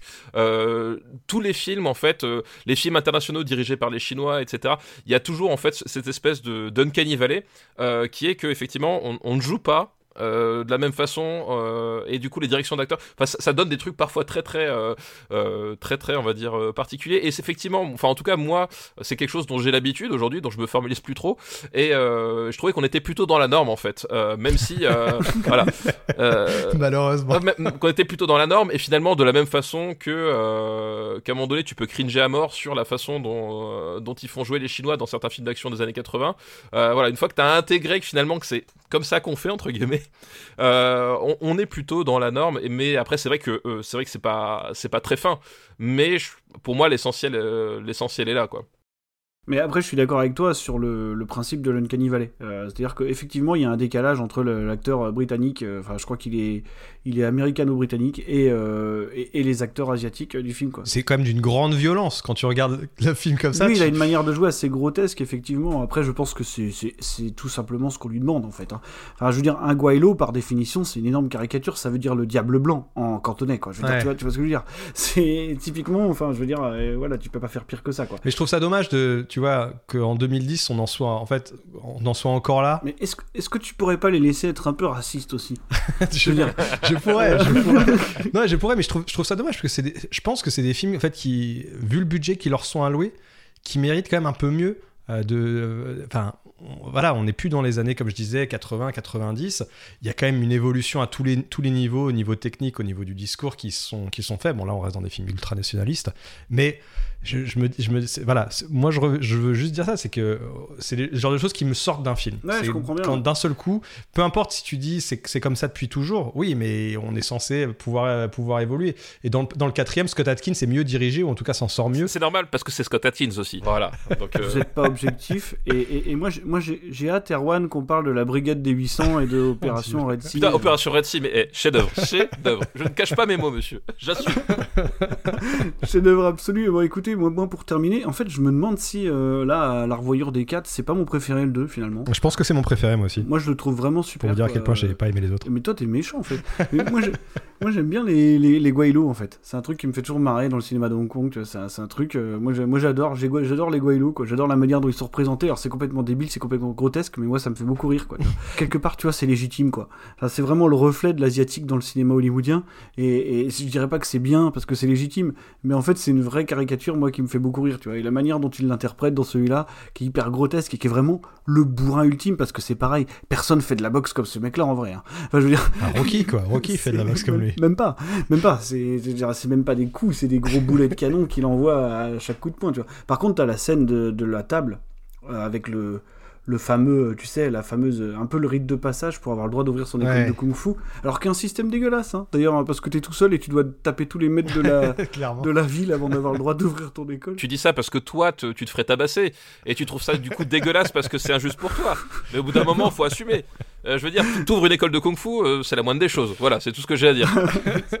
Donc c'est quand même un système, je dirais, assez déloyal.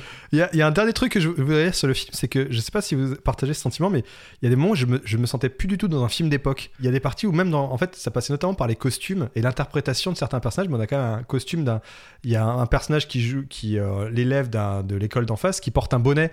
Euh, quasiment, vrai, c'est quasiment vrai, tout le film. que tu le dis, c'est vrai. Et la façon dont il était habillé, je trouvais ça très actuel. Donc il y a des moments, je me disais, mais on, on est censé être en quelle année là? En plus, il y a, pour le coup, d'un point de vue esthétique, il y a une vraie rupture par rapport au premier, euh, que ce soit dans la photo, même dans la façon de filmer. En fait, si tu regardes la, la photo du premier, euh, justement, on est, on est dans un canevas euh, film d'époque assez classique, avec voilà une, des, des- des- une colorimétrie assez neutre, euh, avec. C'est vrai, euh, vrai que c'est pas clinquant du tout. le On est en- entre les, les jaunes avant la cassure de la guerre où on passe vraiment dans des grilles, enfin dans une désaturation euh, ultime quoi. Et là, effectivement, sur le 2, on, on a un truc beaucoup plus stylisé, en fait, qui, bah, qui, qui pour le coup ressemble plus à SPL, en fait, euh, Ouais, en- c'est vrai. en, en termes d'approche de la photo, même si c'est pas les mêmes tonalités. Hein, SPL C'est moins bleu. Voilà, SPL tapé dans les bleus et dans les verts, là on est plutôt dans les, plutôt dans les jaunes. Euh, mais en tout cas, l'approche de la photographie, même si la tonalité est différente, l'approche de la photographie est, est un peu similaire. Et ce qui fait effectivement que ça donne euh, une sensation beaucoup plus moderne que ce, que, que ce qui devrait. C'est-à-dire que ça fait, c'est pas les années 50 telles qu'on les représente traditionnellement au cinéma. Et du coup, effectivement, t'as t'as la sensation que, euh, que c'est beaucoup plus moderne que ça ne devrait l'être. Et, enfin voilà, et ça passe par cette rupture esthétique qui est, bah, du coup, va devenir en fait le canevas parce que c'est le, voilà, le 3 et le 4 vont, rester sur les bases esthétiques du 2 plus que du 1 en fait. Qui t'a permis d'enseigner? Tu connais le règlement? Je ne vois pas de quoi vous parlez. Tu ne vois pas. Bon, je vais t'apprendre la règle. Tu dois accepter d'être défié par toutes les écoles. Si tu tiens le temps d'un bâton d'encens, tu auras le droit d'enseigner. Il n'est pas compliqué, notre règlement. Maintenant, tu le connais. Juste pour terminer, il y a, euh, toujours la petite anecdote Sammo Hung, parce que Sammo Hung est incroyable sur les tournages. Euh, là, là j'ai retrouvé une vidéo où il y a un mec qui lui demande Bon, alors, t'es content de jouer dans le film et tout Il fait euh, Franchement, je trouve mon personnage il est tout pourri, mais il a le mérite d'exister. et tu vois, il tire tout le temps la gueule, c'est terrible quoi. C'est-à-dire que ça a l'air d'être un mec tellement, tellement difficile à gérer. Euh, il y avait l'anecdote, parce qu'elle me fait marrer, je la raconte à chaque fois, mais de, de tu sais, Frédéric euh, Ambroisine. Euh, vous voyez qui c'est, j'imagine Mhm. euh, donc, qui est, un, qui est un type qui a beaucoup travaillé dans, dans- dans le cinéma de Hong Kong et directement là-bas, et qui racontait qu'il l'avait rencontré une fois, il avait rendez-vous avec Sammo Hung, je crois, à 15h, et il s'est pointé à 14h45, et il a trouvé euh, Sammo Hung en train de lire son journal, puis il s'est assis en face de lui, et puis il lui a dit euh, Oui, bonjour monsieur, machin. Et l'autre, il a dit euh, T'as vu quelle heure il est là? T'attends. Et, et en fait, à 15h pile, il a levé la tête de son journal, il a dit Vas-y, maintenant on commence. Quoi. tu vois, le, le type est vraiment un, Sympa. un extrémiste total. Quoi. Bon, après, il est connu pour être une personnalité assez, assez, assez complexe. hein. Mais euh, si ça vous va, on va passer à Hitman 3. C'est toi, Ip Man. Le meilleur combattant de toute la Chine. Intéressant. Donc Hitman 3 est sorti en 2015, il y a 6 ans d'écart entre les deux, entre le deuxième et le troisième film. Euh, je crois que c'est la plus grande, euh, ouais, c'est la plus grande euh, plage d'inactivité, on va dire. Alors entre temps, c'est aussi normal parce que Donnie Yen a réexplosé après Hitman 2, donc donc il a été très sollicité. hein. c'est devenu la star numéro 1 en Chine. Donnie Yen, on pourrait dire que c'est le Danny Boone chinois. Si on veut. Mon Dieu. Sans vouloir lui faire injure. Tu mais- trouves vraiment toutes les façons possibles d'être désagréable. C'est ça qui est bien chez toi, c'est que Non, mais- on, on se dit on va lui donner une seconde chance et non. mais, mais donc du coup voilà, les- alors c'est un film qui fait un gap de budget assez énorme aussi. Hein. Euh, Hitman 3 c'est quand même 36 millions de dollars hein, de budget, ce qui est quand même assez dingue hein, pour un film chinois. Euh, c'est vrai qu'on l'a pas dit depuis le début parce qu'on n'a pas beaucoup parlé, mais la musique c'est Kenji Kawai hein, sur les quatre euh, sur les quatre Hitman. Voilà, bon, je, ça me paraissait intéressant de le mentionner. Donc on a toujours, euh, on a toujours euh, Donnie Yen dans le rôle principal, et là on a l'arrivée alors de, de, de- notamment Mike Tyson. Voilà, bon, on Ah, c'est on- surtout l'arrivée de Jin Zhang qui est, qui est importante. c'est Max Zhang, tu veux dire. Sur IMDb, j'ai Jin Zhang. Ah ouais, bah écoute, ça doit être c'est une de ces américanisations co- comme euh, Sean Lowe et tout ça. ouais, comme euh, Sean Lowe, je pense qu'effectivement Max c'est son, ça va être son nom international. euh, Ouais, ça doit être ça, ouais. Alors peut-être qu'il est euh, apocryphe par rapport à Hitman 3, peut-être qu'il l'a pris après, je sais pas trop, mais effectivement, il, est, il est connu sous le nom Max Zhang au- au- Ok, aux USA. ok, ok. Et donc du coup, le, le grand basculement, on va dire euh, artistique de la saga, c'est que Sammo Hung, comme on l'a dit, euh, alors je sais pas exactement ce qui se passe pour le coup, j'ai pas été trop trop euh, trop creusé, mais ce qui, arrive, c'est que c'est Wen Whooping, du coup, qui reprend la, direction des combats. Ce qui, euh, par définition, change beaucoup de choses, puisque Wen Whooping, il est plutôt connu comme être, comme étant un type, euh, on va dire, qui a une vision assez expérimentale euh, du, combat, en tout cas du kung-fu et du, combat d'arts martiaux, quoi. C'est un type qui utilise énormément de câbles, qui aime bien les combats plutôt surréalistes, même si manifestement Wilson Yip dit qu'il lui a demandé de mettre un peu le, le frein là-dessus parce qu'il tenait à ce que les combats restent en gros crédibles et ancrés dans le sol, quoi. Bon, ce qui ce qui est pas une mauvaise chose, mais on voit tout de suite que ça prend. On n'est pas non plus dans le Yuan Whooping euh, très aérien, c'est-à-dire qu'effectivement il Ah, y, a- il y ouais. a une rupture de ton, mais effectivement tu sens qu'à un moment donné on lui a dit euh, bon, euh, t'es gentil, mais faut essayer de rester un peu dans le ton, on va dire quoi. Bah, on fait un film d'époque, quoi. Ouais, je, je pense que la rupture est pas si, euh, si violente que ça. Après, moi, je la vois, par exemple, tu vois, je pense au combat avec Mike Tyson, où on voit qu'au niveau des plans de caméra, il essaye des choses qui se faisaient pas avant. Tu vois, t'as des espèces de, de plans en vue subjective où tu vois Mike Tyson taper. C'est découpé différemment, en fait, et t'as beaucoup de plans très très aériens dans le, plan, dans le combat final. Est-ce que c'était pas aussi parce que euh, Mike Tyson n'était pas présent sur le plateau quand ils ont filmé la, la scène d'action?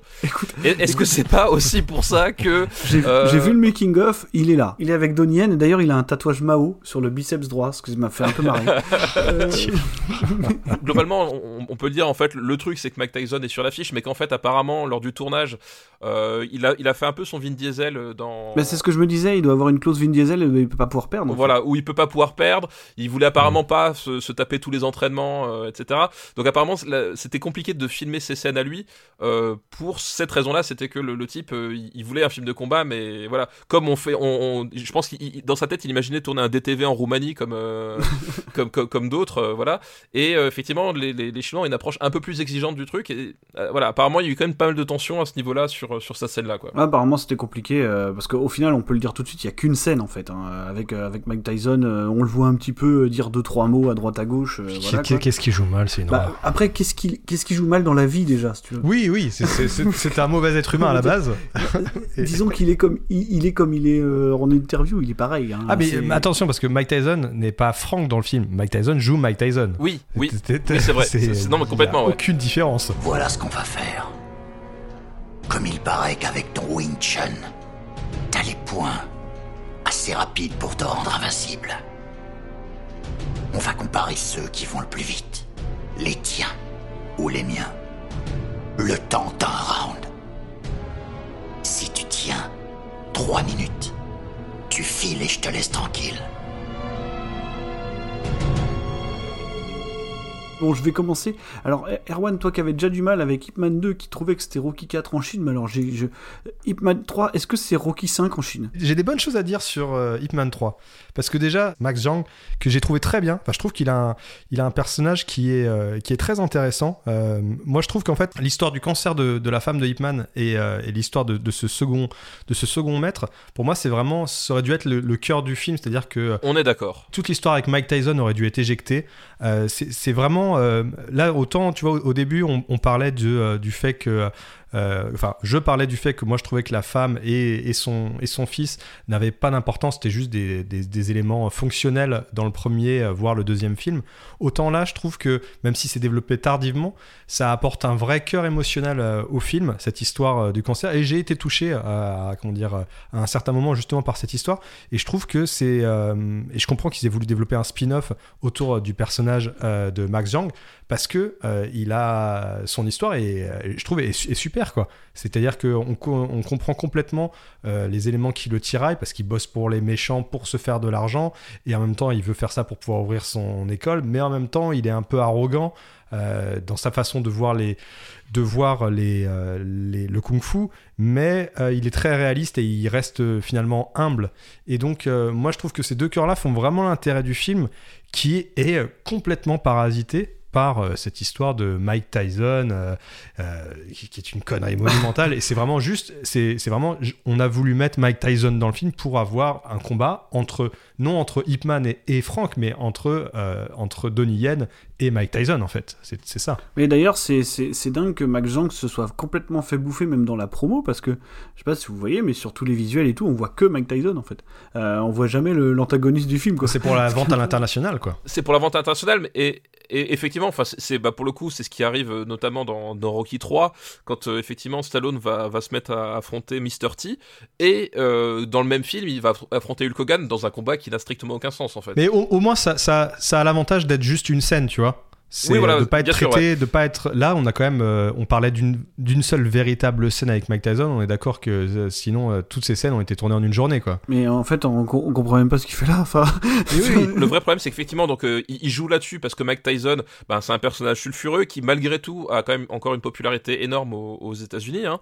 Euh, faut pas non plus euh, le, le, le, le négliger. Donc, euh, mais le vrai problème, c'est qu'effectivement, le, au-delà du fait que, que la, la scène de combat est, euh, est quand même pas terrible parce que justement ils ont eu tous ces problèmes de, de, de production. Euh, et c'est surtout que le personnage en fait effectivement tu ne comprends pas ce qu'il fait dans l'histoire. Au- autant effectivement le, le, le oui l'anglais du 2 est caricatural machin mais tu comprends ce qu'il fait là.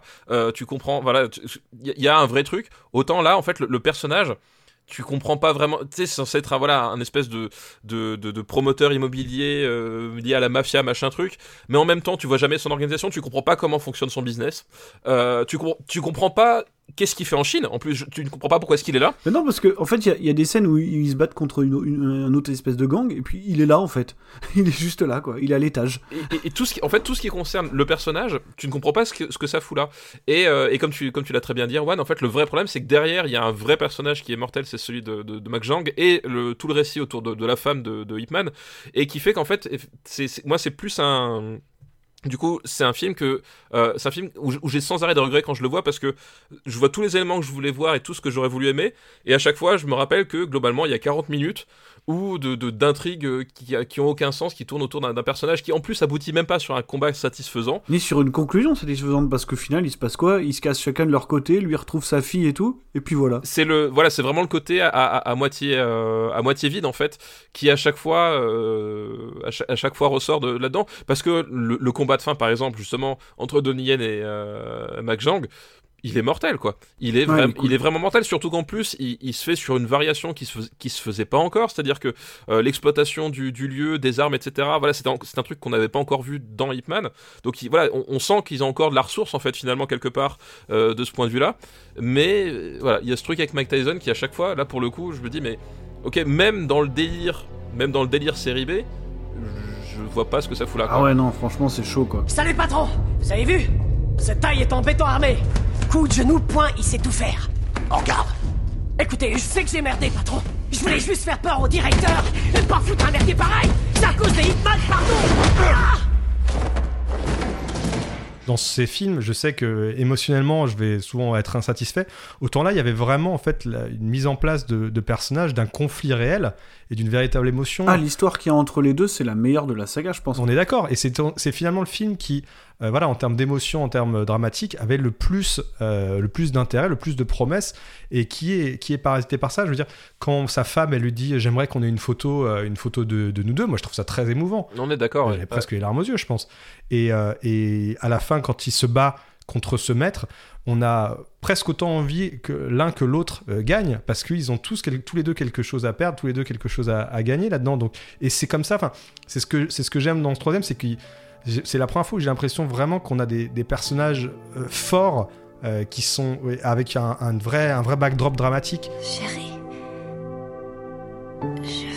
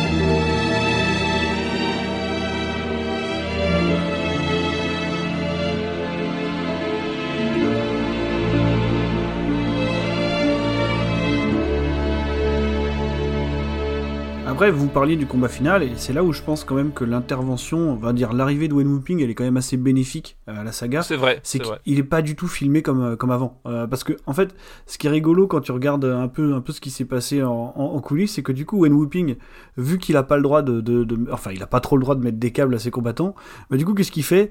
Eh ben, il en met à ses techniciens. Et c'est super marrant de voir la scène finale filmée, c'est-à-dire que t'as des caméramans qui ont des câbles et qui volent au-dessus de la scène, en fait. Et c'est comme ça, tu sais, qu'ils font ces espèces de plans aériens, quoi, qu'ils faisaient pas, en fait, avant. hein, parce que là, là t'as vraiment des grands mouvements de caméra autour, tu vois, qui balayent toute l'arène, quoi. Et je trouve que ça rend super bien, en fait. Et puis, ce qui est vraiment intéressant dans ce combat-là, c'est qu'en fait, si tu prends l'ensemble de la saga, euh, c'est son adversaire le plus à sa mesure, en fait. C'est vraiment la, la, la fois où le type en face semble vraiment tenir la, la distance, tu vois. Ouais, et puis il est hyper charismatique. Ouais, il est Cet bien, acteur est incroyablement charismatique. Il est déjà, il est très beau. Et euh, il y a une vraie explosivité dans, son, dans sa façon de, de combattre. Enfin, contrairement, justement, ce qui est intéressant par rapport à- au personnage de Hitman, c'est qu'il est beaucoup plus violent dans sa manière de se battre. Et donc, ça crée, ça crée comment dire, un, un antagonisme entre les deux personnages qui est, euh, qui est très. Qui est, enfin, moi, que j'ai trouvé très intéressant. Ça, ça rend justement. Parce qu'il y a cette fluidité de Donnie Yen, cette. On sent toujours qu'il retient un peu ses coups, et en face de lui, on a un bourrin, mais qui connaît d'une certaine manière les mêmes techniques que lui. Et euh, voilà, et pour toutes ces raisons, moi je trouve que, que c'était le plus prometteur le troisième, et c'est celui qui, euh, qui se retrouve en fait vraiment avec le finalement le, la, la- la pire, euh, la pire sous-intrigue, en Mhm. fait celle, celle qui est la plus dommageable, parce que Mike Tyson, est- est- je, je peux pas vous dire à quel point il est pourri. Quoi. Mais tout à l'heure, Stéphane, tu parlais de, de l'humilité de, de Hitman, justement. Tout à fait, ouais. Et, et ce qui est super, c'est que bah, justement, Max Zhang, c'est son antithèse complète, quoi. Parce que lui, c'est un gros branleur, quoi. Ça, C'est ça aussi qui est rigolo. C'est c'est que lui, il veut vraiment faire du kung-fu pour montrer que c'est lui le meilleur, de toute façon. C'est-à-dire que pendant tout le film, il va mon- vouloir montrer que son école à lui, c'est la meilleure et que euh, il va falloir faire les combats pour montrer qu'on est les meilleurs, quoi. Je suis Chang Tinchi. Je pratique aussi le Wing Chun. J'ai vu ce que Ip Man sait faire. Son kung fu n'est pas le Wing Chun authentique. Je veux lui lancer un défi. Le Wing Chun d'Ip Man est reconnu par toutes les écoles de Kung Fu. Il va d'abord falloir que toutes les écoles jugent que vous êtes qualifié pour pouvoir affronter dans un combat public Maître Ip Man. Il y a aussi une parallèle intéressante avec son fils parce qu'on sent qu'il fait ça pour rendre son fils fier de lui. Tu vois, c'est ça que je trouve touchant aussi, c'est que ça, c'est qu'il y a toujours, c'est pas juste pour lui. D'ailleurs, c'est c'est cool, ce... c'est au début de celui-là où justement t'as la, la baston entre les gosses, là. Euh, oui, oui, tout à fait. Ouais, où ils sont en train de se coller des pains dans la tronche. euh. Où, où il se présente comme son père, où il dit. euh, Wing Chun Chun Fong Ouais, ça c'est rigolo ça. Ce personnage aura convaincu, euh, vu qu'il aura son spin-off, le fameux Master Z, où il se battra contre Dave Bautista. Je... Voilà, magnifique. Il est bien ce film, je l'ai pas vu. Écoute, je, je me rappelle plus. Il est réalisé par Wen Whooping. Euh, en tout cas, c'est pas du tout pareil en termes de, en termes de chorégraphie, justement pour le coup, parce qu'il a eu le droit de faire ce qu'il veut, je pense. Parce que ça m'a, enfin, moi, je suis vraiment euh, tombé amoureux du personnage, quoi. Je me suis, je serais là, j'ai envie de voir la, de voir ce qui s'est passé. Hein. Franchement, vois-le. Hein, c'est, c'est, c'est- c'est- Bah, je sais pas, Stéphane, tu l'as vu ça Euh, non, en fait j'ai le, j'ai le Blu-ray sur, euh, posé sur ma commode depuis des mois et je l'ai toujours pas vu. Je suis battu, je le reconnais.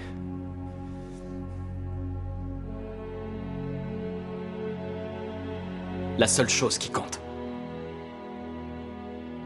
c'est d'avoir près de soi la femme qu'on aime. On va terminer sur euh, le, le truc que tout le monde attend. enfin, que vous attendez plus que moi. Dis son nom, dis son nom. Écoutez, euh, qu'est-ce qu'on va dire? Mais en fait, bon, Hitman 4, voilà, Hitman 4, avec Donnie Yen et Danny Chan, voilà, euh, c'est tout. Euh, non, et Scott Atkins, évidemment. ah mais oui, voilà. Qu'est-ce que vous venez de dire? Est-ce que je viens de vous entendre dire que vous vous rendez? C'est ça Vous connaissez pas notre devise recrue Entraîné à tuer, prêt à crever Est-ce que vous comprenez sa signification? Ça fait mal, chef Oh Alors comme ça, ça vous fait mal, c'est vrai? Eh ben justement, c'est ça le problème Vous savez, il y a une rumeur qui court dans cette base, comme quoi je suis raciste. Je ne suis pas raciste je ne vous déteste pas parce que vous êtes noir. Je vous déteste parce que vous êtes noir de lâcheté. Véritable conclusion à la saga. Déjà, c'est quelque chose qu'on peut quand même, euh, qu'on peut quand même relever, c'est qu'il apporte une véritable fin au personnage, puisque Hitman, dans celui-là, découvre qu'il a un cancer. Ce qui est pas surprenant, puisqu'il fume club sur club depuis le premier film. C'était une sorte de fusil de Tchekhov, tu vois, le tabagisme. Et, euh, et donc, euh, bon, ce qui se passe, c'est qu'on est encore dans une histoire totalement fantasmée, où Hitman va cette fois-ci aller aux États-Unis sur invitation de Bruce Lee, puisqu'enfin, on va pouvoir nous montrer véritablement Bruce Lee à l'écran, c'est un peu aussi l'attraction finale. hein. Euh, et donc, sur place, il va se retrouver un petit peu pris dans les, dans les sales histoires de son ancien élève, puisque, puisqu'en fait, on va transposer, et c'est ça qui est assez rigolo, euh, les histoires réelles de Bruce Lee, en tout cas réelles ou fantasmées, parce que c'est lui qui les racontait, tu sais, ces fameuses histoires où il devait combattre un maître de tai chi un peu en loose day euh, pour avoir le droit d'enseigner. Bon, C'est-à-dire qu'on va, les, on va carrément les appliquer au personnage de Hitman, en fait, hein, puisque le fameux maître de tai chi, c'est celui qu'il affronte quand il arrive aux États-Unis, et, et voilà. Et surtout, il va affronter un euh, suprémaciste blanc, Oui, de- Ah, exactement. De, gros racistes qui détestent les Chinois et qui est donc à côté de, de San Francisco dans une base militaire. Voilà, il était là et il aimait pas trop les Chinois et donc euh, voilà, c'est- c'était une occasion de se, de se foutre un peu sur la gueule une dernière fois. Donc je vais, je vais laisser Stéphane démarrer sur Hitman 4 parce que je me peut-être que ça lui tient un peu à cœur, je sais pas. Il y a quand même, effectivement, on parlait d'antagonisme. Euh, L'antagoniste ici, donc c'est Scott Atkins, donc euh, quand même artiste martial britannique aux capacités physiques absolument dingues. Toute la mauvaise foi de Marvin n'y changera rien. Non, non, mais vous savez quoi? Va couper le truc maintenant, on va tout de suite crever l'abcès avec ça. Après, je te laisse le dire, mais on, on va couper. La... Alors, Erwan, je sais qu'il a des relations et des éléments que je n'ai pas, donc il n'est pas complètement objectif, sachez-le. Euh, et non, non, non. Dernière chose, c'est que moi, moi, je suis d'accord avec vous euh, sur le fait que cet homme ait des capacités artistiques et martiales phénoménales. Ça, j'en suis convaincu, ça se voit. Hein c'est juste que sa filmographie m'emmerde. Ah oui, non, mais ça, ça, je suis d'accord. Pour moi, c'est Steven Seagal, quoi. Ah, il est bien meilleur acteur que Steven Seagal. Je pense que même d'un point de vue martial, il explose Steven Seagal. Oui, oui, C'est-à-dire que Beaucoup de gens explosent Steven Seagal. en fait, Scott Atkins, Scott Atkins, pour reprendre une image qui va te parler, Marvin, c'est vraiment le LeBron James de l'actionneur euh, américain, c'est-à-dire qu'il a la vitesse. Euh, la, vitesse d'un petit et la puissance physique d'un gros en fait. Et une sacrée explosivité C'est une véritable montagne de muscles et il a une, une rapidité d'exécution qui est absolument délirante par rapport à sa masse musculaire. Enfin, je sais pas comment c'est possible d'être aussi rapide en étant aussi au- aussi balèze. Et c'est vrai que voilà, le truc c'est que il, il- il a fait sa carrière dans le dans, dans le DTV euh, pas cher, donc avec euh, des, des directeurs de la photo, des, des réalisateurs et des chefs décorateurs qui n'étaient pas forcément le haut du panier. Euh, ce qui empêche pas d'avoir quelques films quand même dans le lot qui sont vraiment intéressants, genre euh, Avengement, Avengement. Avengement qui est extraordinaire. Qui est son meilleur film. Euh, Avengement et, et le Universal Soldier dans lequel il joue au fait le Ouais. Day, Day of Reckoning qui est super aussi. Ouais, Mais là encore, c'est parce que Day of Reckoning c'est réalisé quand même par un réalisateur qui, qui, qui, a, qui a des idées en fait. Voilà, il- c'est un type d'une capacité martiale extraordinaire. C'est pas étonnant qu'il se retrouve là parce que euh, finalement Donnie Yen aussi, euh, fan de MMA, et ben euh, Scott Atkins, il a explosé avec, les- avec les, les films Undisputed, euh, qui est de la MMA exploitation en prison. Euh, donc euh, voilà, c'est pas étonnant qu'il se retrouve là. Et là, effectivement, on lui donne un d'un antagoniste et moi je le trouve génial. Il est très très bon. On est vraiment dans le, le comic book en fait. C'est-à-dire qu'il Ouais. lui fait tu vas être très très méchant et très très raciste. Et Scott Atkins, il fait d'accord. Mais on sent qu'il prend du plaisir à, à le jouer en fait. et c'est ça. Et en fait, il a une joie à jouer cette ordure complète mais qui, qui est ultra communicative c'est à dire qu'effectivement j'en ai discuté avec un avec un ami qui euh, qui, qui est fan de, de, de cinéma d'arts martiaux il fait ah mais c'est pas possible il me sort du film il, il en fait des caisses mais oui il en fait des caisses mais il a une espèce de joie communicative Ouais, mais contrairement aux deux, par exemple, parce que je sais pas si ton copain a vu le 2, mais quand on parlait tout à l'heure de, de la fin d'Hitman 2 et de l'antagoniste du, du boxeur anglais, enfin, c'est complètement autre chose. Là, tu sens que le mec, il sait ce qu'il est en train de faire dans le 4, tu vois. C'est ça, exactement. Et et il y a vraiment ce, ce, ce, ce côté, oui, effectivement, le scénario est débile. hein. Je veux dire, on, on est sur un sergent instructeur qui décide de casser la gueule à des Chinois parce qu'ils préfèrent utiliser le karaté pour l'US Air Force. Ça n'a aucun sens. Moi, j'y crois, tu vois. Permettez-moi de vous demander. Vous êtes tombé de votre lit ce matin et vous vous êtes cogné la tête Où est-ce que vous vous croyez? Vous croyez qu'on est dans un musée pour... pour préserver votre vieux patrimoine chinois? Le Wing Chun, c'est improviser et s'adapter, comme les Marines. Ça fait des mois que je m'entraîne. Je suis sûr que ça pourrait servir pour un vrai combat. Et pour les Marines, ça ne peut être qu'une technique bénéfique à utiliser sur le champ de bataille. Vous êtes sûr de vous? Donc ces conneries de kung-fu nous permettraient de tuer nos ennemis. C'est vraiment ce que vous croyez? Extraordinaire, sous-officier. Vous êtes franchement un putain de génie. Dégagez ce truc de ma base, et tout de suite. Vous n'avez aucune idée de ce qu'est le kung-fu. Très bien, sous-officier Hartmann. Je vais vous donner l'occasion de faire vos preuves. Si vous parvenez à vaincre Colin lors d'un combat loyal, j'autoriserai peut-être, je dis bien peut-être, votre petit ami en bois à rester sur la base. Est-ce que c'est clair? En fait, il est jubilatoire. Toutes ces scènes sont jubilatoires. Les scènes où, où- la scène où il va, euh, tel le Terminator, dans le, dans le QG des, des, des Chinois pour leur péter tous la gueule. euh, il est, mais c'est c'est un monstre, quoi. C'est vrai. C'est vous ça? Qu'est-ce que vous voulez? J'ai revu des passages du film aujourd'hui et je dois reconnaître que j'ai pas pu m'empêcher de me marrer comme un connard à chaque fois qu'il parle parce que il y, y a une scène où, il- où il fout une branlée à, à- à- je, je crois que c'est un des élèves de Bruce Lee du coup euh, et, et à la fin il lui dit Votre kung-fu chinois à la noix ne sert qu'à plier le linge et il va retourner là d'où il vient. il est vraiment jouissif à, à voir. Il y a une vraie volonté de second degré là-dedans, en fait, qui, qui, qui, pour le coup, est, est- est bien assumée parce que Scott Atkins, il, il y va à fond la caisse et que derrière, martialement, ça assure, en fait. Il y a cet élément-là qui, qui est quand même vra- vraiment tordant. ah, central hein, parce qu'il il a autant de place dans le film que, que, que Donnie Yen. Et, euh, et d'ailleurs, euh, Scott Atkins, en fait, quand il parlait du tournage, euh, il, il disait ouais, en fait, le, il sait pas trop comment se placer parce que il- Scott Atkins, c'est un type qui a fait sa carrière vraiment. Enfin, il, il a, il a tourné avec euh, Jackie Chan, il a tourné avec Jean-Claude Van Damme. Enfin, en fait, c'est un vrai fan de cinéma d'arts martiaux à la base et qui voulait tourner avec ses idoles. Et donc, du coup, il se retrouve là face à Donnie Yen, qui est une de ses idoles, et il disait ouais, je sais pas trop comment me placer, etc. Et en fait, apparemment, dès la deuxième prise, Donnie Yen lui a- mis une tarte beaucoup plus fort que ce qui était prévu, et il a dit ok. À ce moment-là, j'ai compris que j'ai compris qu'on était dans, une autre catégorie, qu'il fallait pas, il fallait pas se retenir. Ça résume as- assez bien l'esprit, je pense, du tournage, cette espèce de voilà, cette espèce de, de- de choc des, des- des cultures, et il, il donne vraiment ce, ce côté, voilà, ce côté cartoon, mais vraiment complètement assumé, euh, et qui fait que même si le film est débile, parce que je pense que c'est le plus débile de tous en termes de scénario, oui bah oui évidemment il y a un côté jouissif et voilà. Alors après c'est peut-être aussi influencé parce que c'est le premier film que j'ai vu en sortant du, co- du confinement et, euh, et je veux dire il y, a- il y a deux de mes, acteurs de- du cinéma d'action préférés réunis ensemble et qui en fait font un truc mais over the top. Voilà, forcément il y, a- un truc vraiment communicatif là-dedans quoi. Oui, un truc que je trouve vraiment pas mal en fait dans le film, c'est que euh, pour la première fois, euh, si c'est bah, alors le scénario est débile, hein, on est complètement d'accord là-dessus, mais il y a un truc qui m'intéresse un peu, c'est qu'on nous montre vraiment la fin du voyage et que c'est Ip Man sur le déclin en fait. Si, on si on veut continuer dans les comparations pétées, c'est euh, c'est le Skyfall de de, tu vois.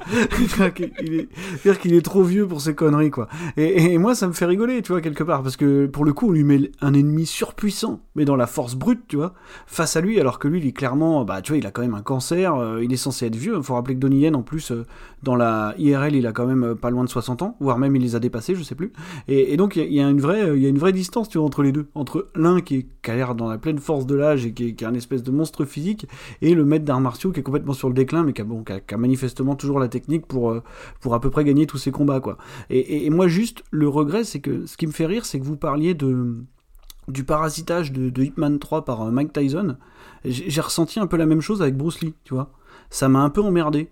Euh, je sais pas ce que t'en penses, toi, Erwan, mais tu vois, il y, a- il y a par exemple le fait qu'on veuille absolument te rajouter Bruce Lee et qu'il ait en plus sa scène dédiée dans l'allée de la fureur du dragon, euh, qui, qui m'emmerde un peu, quoi. Mais en même temps, moi je, moi, je trouve que le Bruce Lee est étonnamment réussi en fait. Je trouve que l'acteur le joue bien.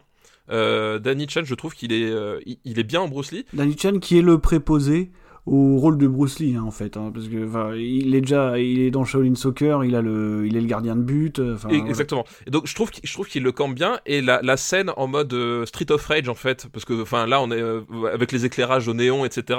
Euh, voilà, je pense euh, Erwan parlait tout à l'heure du fait en quelle époque on est. Je crois que là on s'en branle complètement. dans quelle époque dans quel pays on est on s'en branle aussi Voilà, c'est ça. En termes de direction artistique, moi je me, je me suis dit putain c'est, c'est Street of Rage et en fait le- je trouve que la scène est super en fait.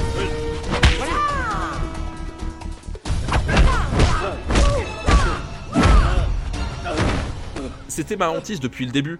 De- justement l'ombre de, de Bruce Lee qui, qui empêcherait de raconter l'histoire de finalement de, de Ip Man et, euh, et, et je trouve que le, moment où il balance le truc bah, je trouve que moi les scènes m'ont plu et, et j'étais content de les voir quoi. Je trouve ça au contraire ça parasitait pas. Je trouvais que ça ça insistait finalement pas trop dessus parce que finalement après on, on, l'oublie Bruce Lee, Mm. on- l'oublie passer la, passer la, la moitié du film on, l'oublie. Et je trouvais que c'était enfin ça me paraissait normal d'avoir une scène de Bruce Lee. Enfin je veux dire tu fais ce film là quand même basé sur le maître de Bruce Lee à un moment donné faut Faut donner au peuple ce qu'il réclame, quoi. donc il peut faire autre chose que lui, que lui apprendre à danser. Exactement. Il faut lui donner. Et en fait, je trouve que la façon, le moment, le grand moment de Bruce Lee dans la saga Ip Man, je le trouve réussi. Et donc pour moi, ça me va. Ok.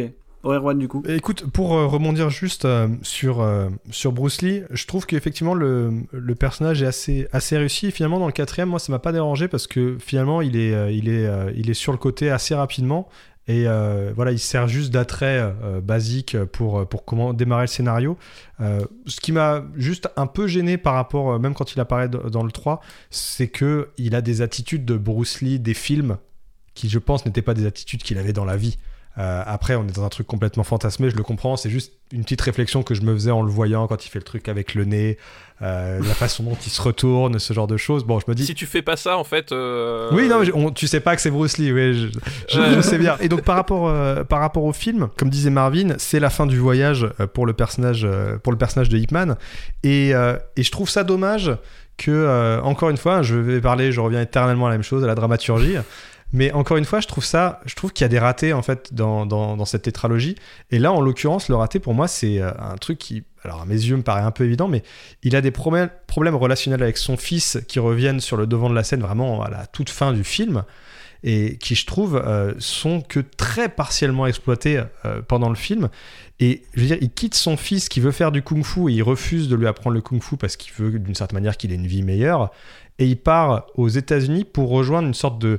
En tout cas, ça, ça nous est présenté comme ça dans Ip Man, une sorte de fils spirituel qui est euh, Bruce Lee, qui lui, il a accepté de le, de le former. Et je trouve que il y a quelque chose en termes de scénario qui est assez évident qu'il faudrait faire là. C'est justement mettre en opposition ces deux, ces deux personnages et d'avoir, ça rendrait d'autant plus intéressant la, la, en fait, la, la dualité du personnage de, de Donnie Yen entre ses enseignements et euh, sa vie personnelle, sa vie d'une certaine manière professionnelle et sa philosophie. Juste pour rebondir de deux secondes là-dessus, c'est vrai que ce truc-là avait commencé à être exploité, je crois, dans le Hitman 2 ou 3, je sais plus, où tu sais, on a sa femme qui se plaint énormément du fait qu'il passe beaucoup de temps à enseigner le, le kung-fu et qu'en fait il est plus là à la maison, quoi. C'est vrai qu'il y a ce truc-là sur sa vie perso qui est, qui est un petit peu éludé sur la fin. On n'a pas ce grand lien scénaristique qui aurait été intéressant. Et puis dans ce film-là, voilà, je trouve ça touchant sur la fin, justement, quand il retrouve son fils.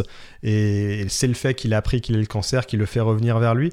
Et euh, et il y a tout ce moment où, que j'ai aussi trouvé très touchant, quoique pas complètement exploité encore une fois, où il filme son père en train de s'entraîner, puis on voit qu'il commence à tourner la caméra. Et pour filmer, euh, en fait, juste son père, le, le- visage de son père, et encore, c'est pas en termes de mise en scène, je trouve pas ça parfaitement exploité, mais euh, et, je trouve ça, voilà, c'est des petites choses. Enfin, ça peut être, ça pourrait être des, des choses beaucoup plus, beaucoup plus développées, développées, beaucoup plus intéressantes, qui sont un peu mises de côté pour se pour s'intéresser purement à ce qui est de, de l'événement du, du- du spectacle en fait, euh, qui, est, qui est très réussi néanmoins. Moi je trouve que le, le set design, euh, notamment de la scène où euh, il y a une, toute une démonstration dans Chinatown de, de kung fu, Ouais, ouais, c'est magnifique, ouais. la scénographie est superbe, mais, mais voilà, je trouve que on a dit voilà, le scénario est très, très caricatural, c'est même assez, assez risible tout le truc avec, même si d'une certaine manière essayent de faire de leur mieux, mais le truc avec les militaires, on a un personnage militaire chinois, enfin en tout cas euh, sino-américain, qui essaye de faire intégrer le kung-fu euh, dans le truc. Ils ont des M16. Qu'est-ce que tu vas nous faire chier, en fait Mais c'est vrai que je me suis demandé pendant tout le film, mais qu'est-ce que tu nous racontes Pourquoi tu veux absolument ramener le kung-fu là Fais- Fais-le dans ta salle et puis. Et t'as l'instructeur qui fait la différence entre l'instructeur américain à cette époque-là qui fait la différence entre le chinois et le japonais. Je suis désolé, enfin pour lui il devrait dire ouais c'est la même chose, tu vois. Je la- je l'apprends, ok, pas de problème. C'est un, c'est un bon raciste, tu vois, c'est un raciste qui a étudié, qui, qui a pris la différence. C'est un raciste qui est quand même pro-japonais en fait. J'aime pas les jaunes, mais juste les chinois, tu vois. c'est ça en plus. D'un point de vue chinois, ça le rend encore plus raciste. Puisque vous avez eu la chance de venir aux États-Unis, de poser un pied sur ce sol, c'est votre devoir de tout apprendre sur ma culture. Vous devez vous considérer incroyablement chanceux d'être ici. Incroyablement chanceux. Parce que ce pays est le plus grand et le plus puissant du monde. C'est une terre de suprématie. Et ça, c'est un fait incontestable. Ça rentre dans vos têtes. Mais hier soir, j'ai eu la tâche désagréable mais nécessaire de démontrer comment une race inférieure se doit d'être vaincue et remise en place. Et sans aucun doute, vous conviendrez que le résultat était également incontestable. Alors n'essayez plus jamais de m'imposer vos sales cultures ou ça ira mal pour vous. Est-ce que vous entendez? C'est un suprémaciste blanc pro-japonais, enfin le- c'est c'est l'arme ultime quoi. Mais sinon pour, euh, pour quand même euh, en arriver au point euh, le plus peut-être le plus, le plus important. C'est et, et qu'est-ce que ça fait de voir Scott Atkins avec des câbles déjà? Euh, parce que j'ai remarqué, je, je pense qu'il est câblé. Hein. Mais ça m'a pas tant choqué que ça. hein. Il y a des moments où il se relève ou de la manière dont il lève la jambe, je pense qu'il est câblé. Honnêtement. Oui, mais mais mais mais c'est pareil, c'est c'est comme le 3 en fait, c'est utilisé finalement assez euh, euh, assez assez light en fait parce que pareil le, le combat le combat de fin euh, tu vois il est quand même très euh, très cloué au sol en fait Non, non, mais je veux dire, tu sais, dans les, dans- de temps en temps, tu vois, quand il se relève et tout, la fluidité du mouvement est pas naturelle complètement. Tu vois, je veux dire, je, je vois qu'il rajoute des câbles de temps en temps, ça se voit. Ça reste extrêmement léger. Et puis je l'ai regardé, moi, il y a, il y a même pas deux heures, hein, j'étais devant cette scène finale. Euh, ça m'a pas du tout choqué. Parce qu'il y a quand même, je pense, 95% des, choses qui sont non câblées. Euh, Enfin, on parlait de. On s'est épanché long- longuement sur Scott Atkins, mais euh, ce, qui, fait des fois comment il décolle du sol et qu'il arrive à placer, c'est de l'ordre du surnaturel, quoi. Et, euh, donc, moi, ça m'a pas choqué. J'ai trouvé justement que le, bah, le combat marche très bien parce que tu disais ça tout à l'heure, Marvin, hein, il s'en prend plein la gueule quand même. Là, cette fois-ci, euh, Hitman, ils savent que c'est la fin. Donc, et en plus, il a le cancer, donc ils ont cette excuse de euh, ouais, il est plus faible que d'habitude. Il s'est fait blesser le bras par une, par une porte euh, en métal, euh, donc, euh, donc il est diminué physiquement. Euh, et, c'est quand même d'une certaine manière, même si ça c'est pas c'est pas complètement censé en fait dramatiquement par rapport à ce qu'on a vu dans les précédents films, c'est son ennemi le plus le plus dangereux finalement. Euh, même si on n'a pas vraiment préparé le terrain pour ça, euh, il est euh, il est extrêmement extrêmement menaçant. Et donc je trouve que le combat final marche très bien, même si c'est pas du tout ce, combat-là que j'aurais vu, j'aurais voulu pour, pour terminer pour terminer Hitman d'une certaine manière. J'aurais préféré avoir le combat final de Hitman 3, tu vois, contre un autre grand maître, que de voir contre un mec qui nous a été un peu parachuté, même si c'est une sorte de Terminator, un Américain, euh, voilà, euh, pro pro japonais. euh, qui, qui débarque dans la dernière demi-heure du film, quoi. Je voulais juste revenir aussi sur, sur un point, c'est que en termes justement de de- d'émotion, moi il y a quand même un truc justement effectivement il y a y y y a le côté du, de- du du fils qui est pas forcément autant exploité qu'on le voudrait, mais qui je trouve fonctionne quand même très bien. C'est-à-dire que les scènes avec son fils, où en fait tu vois que vraiment euh, ils se parlent mais ils ne se comprennent pas du tout. Je trouve qu'il y a vraiment un truc très très touchant là-dedans. Et surtout en fait, je trouve que Donnie Yen dans ce- cet épisode-là, tu sens qu'en fait il, il porte tout le poids du monde sur ses épaules. C'est-à-dire qu'il y a vraiment Tu le sens vieux, Donnie Yen, dans le tu le sens vieux, tu le sens lassé, tu le sens qu'en fait il porte le propre poids finalement de sa doctrine, c'est qu'à un moment donné justement ce côté impassible, etc. euh, Il y a plein de moments où je trouve dans son expression, tu sens que sa flamme est en train de s'éteindre. En fait, même dans le combat contre Scott Atkins, en fait, t'as- ce, t'as ce plan où euh, Scott Atkins euh, l'a l'a mis à terre, il est ensemble, il reste au sol, il, tend le point parce qu'il il- veut rester dans le combat, mais tu sens que là ça passe vraiment dans le dans le jeu, de, dans, le langage corporel. Euh, tu sens que c'est le moment où, il aurait envie d'abandonner quoi. Et, et je trouve que ça, Yen le, le restitue vraiment très bien dans tout cet épisode. T'as cette espèce de, truc très lancinant.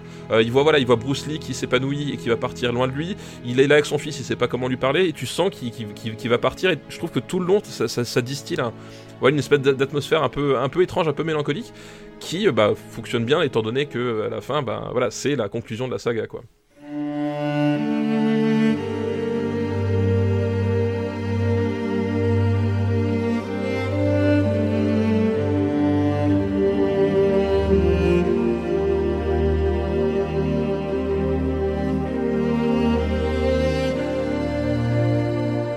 J'aurais sûrement aimé un film à mélancolie plus appuyée. Bon, je vais encore revenir à Rocky, mais euh, on peut parler de Rocky Balboa par exemple, où on se retrouve un peu avec le même setup. D'ailleurs, il y, a un- il y a- il y a un truc dans le combat final, un peu à la Rocky Balboa, hein, justement, où il, s'arrête et il réfléchit, euh, c'est- un peu pareil. Et il n'y a, il y a pas cette puissance émotionnelle qui est euh, de la fin du personnage que je trouve.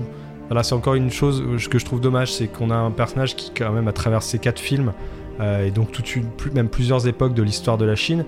Et on a une fin où il se bat contre un, contre un militaire où, euh, où on n'a pas justement à la toute fin du film pendant le générique ils nous remettent des images des combats et même un peu plus que des combats des quatre films précédents. Je trouve que c'est quelque chose qui aurait dû traverser plus le film en fait. De montrer tu, parlais très justement d'avoir tout, le, poids en fait de, sa vie de ses enseignements et de ses choix euh, personnels euh, sur le personnage de, de sur le personnage de, de, et je trouve que ça aurait pu être encore plus appuyé euh, c'est une délimitation, voilà, c'est une délimitation du script, une délimitation du, du réalisateur euh, pour euh, pour en faire un plus grand film, tu vois, peut-être mieux réfléchir au final. Après, il faut, il faut, il faut quand même le rappeler, on l'a déjà dit, euh, on, on oublie une grande limite hein, quand même, c'est que c'est réalisé par Wilson Yip. Hein, Ouais, bien sûr. Non mais on, on- on a, on, a, on a dit beaucoup de bien de, de plein de choses de la saga. Wilson Yip, quand tu regardes sa filmo, c'est quelqu'un qui a beaucoup collaboré, en fait, qui a, qui a toujours su très bien s'entourer, euh, Wilson Yip. Enfin, je veux dire, il doit, son, il doit son explosion quelque part au travail de Donnie Yen, justement, en tant que chorégraphe, en tant qu'acteur, quoi. Et puis il est doué pense- pour filmer des scènes d'action aussi, je pense. C'est a- un, un pur réalisateur de- d'action. Mm. C'est-à-dire qu'effectivement, c'est quelqu'un que t'aimerais avoir dans ton crew comme réalisateur de seconde épique, équipe, euh, typiquement, en fait. Ouais. Tous ces films euh, que, que j'adore, enfin, je veux dire, euh, Flashpoint et SPL, c'est des, des films que, que j'adore par-dessus tout, mais et ils ont tous un peu ce, ce- même défaut. Mais c'est vrai que, comme le dit Marvin, en fait, c'est quand il est bien entouré, et ben finalement, euh, effectivement, on a on n'a jamais la, on n'a jamais le grand film. euh, voilà, c'est euh, le grand film dramatique qu'on pourrait avoir. Mais je trouve que justement, il, a, il, sait aussi être finalement le, le, le lion dans cette ébullition et faire que il tient la baraque malgré tout, quoi. Ok, bon bah on a, on a quand même bien fait le tour. Euh, je vais terminer en vous posant une question très importante. C'est quoi le, le meilleur Hitman? Euh, J'aurais tendance peut-être à dire Ip Man 2. Moi, je- je- j'hésite maintenant, qu'on- maintenant qu'on en a reparlé entre Hitman 2 et Hitman 3, en fait, parce que. Quoi? je- Hitman 3 Ah oui, tu veux dire malgré ses problèmes euh, En fait, je suis prêt à. Je me dis, euh, vas-y, on, on- on- j'oublie qu'il y a, il y, a, il y a Mike Tyson dedans. Vas-y, je, je fais un bootleg. je coupe les scènes de Mike Tyson. Et franchement, je me dis. euh, euh, je me dis qu'il il est peut-être plus puissant euh, émotionnellement le troisième, euh, plus intéressant que le, que le deuxième qui je trouve s'éparpille et j'aime vraiment pas son final alors que j'aime vraiment le final du troisième. Je termine sur une meilleure impression le troisième que le deuxième en fait. D'accord. Et ben moi je suis team Hitman 2 parce que j'aime les les boxeurs qui savent pas trop faire de boxe.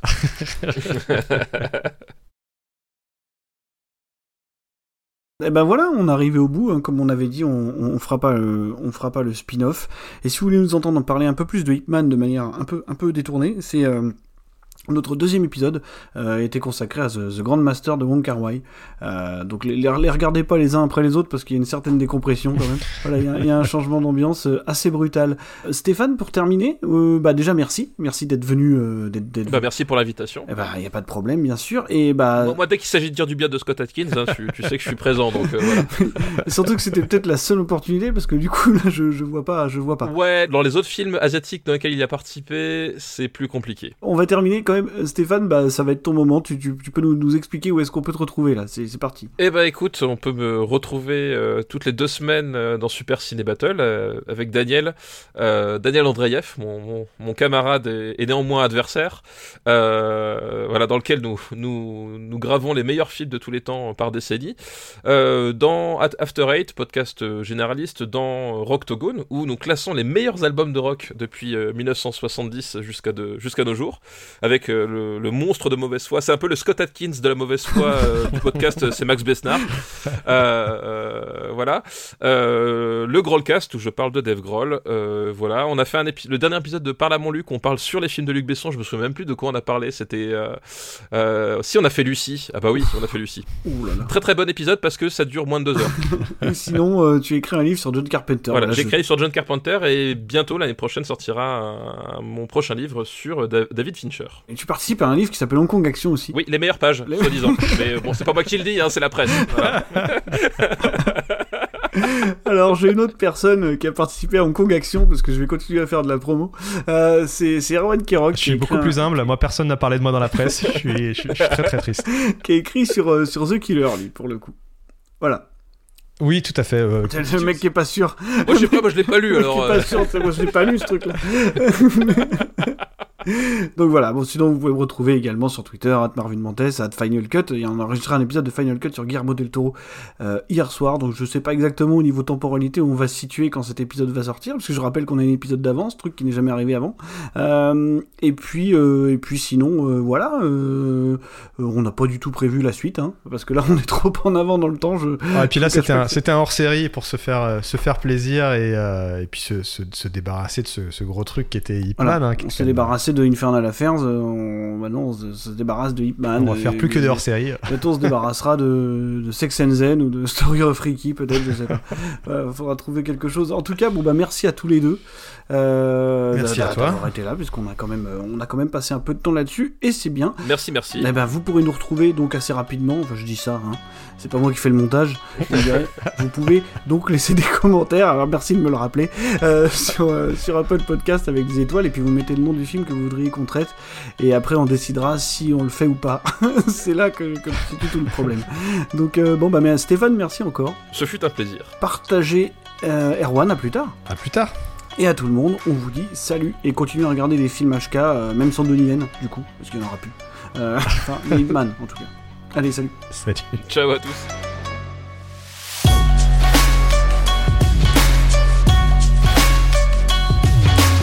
Vous avez écouté Hcast, un podcast de Marvin Montes et Erwan Kirok avec Micro Stockholm. Retrouvez-nous sur les réseaux sociaux et abonnez-vous, partagez le podcast et n'hésitez pas à mettre des étoiles et des petits commentaires sympas pour nous soutenir.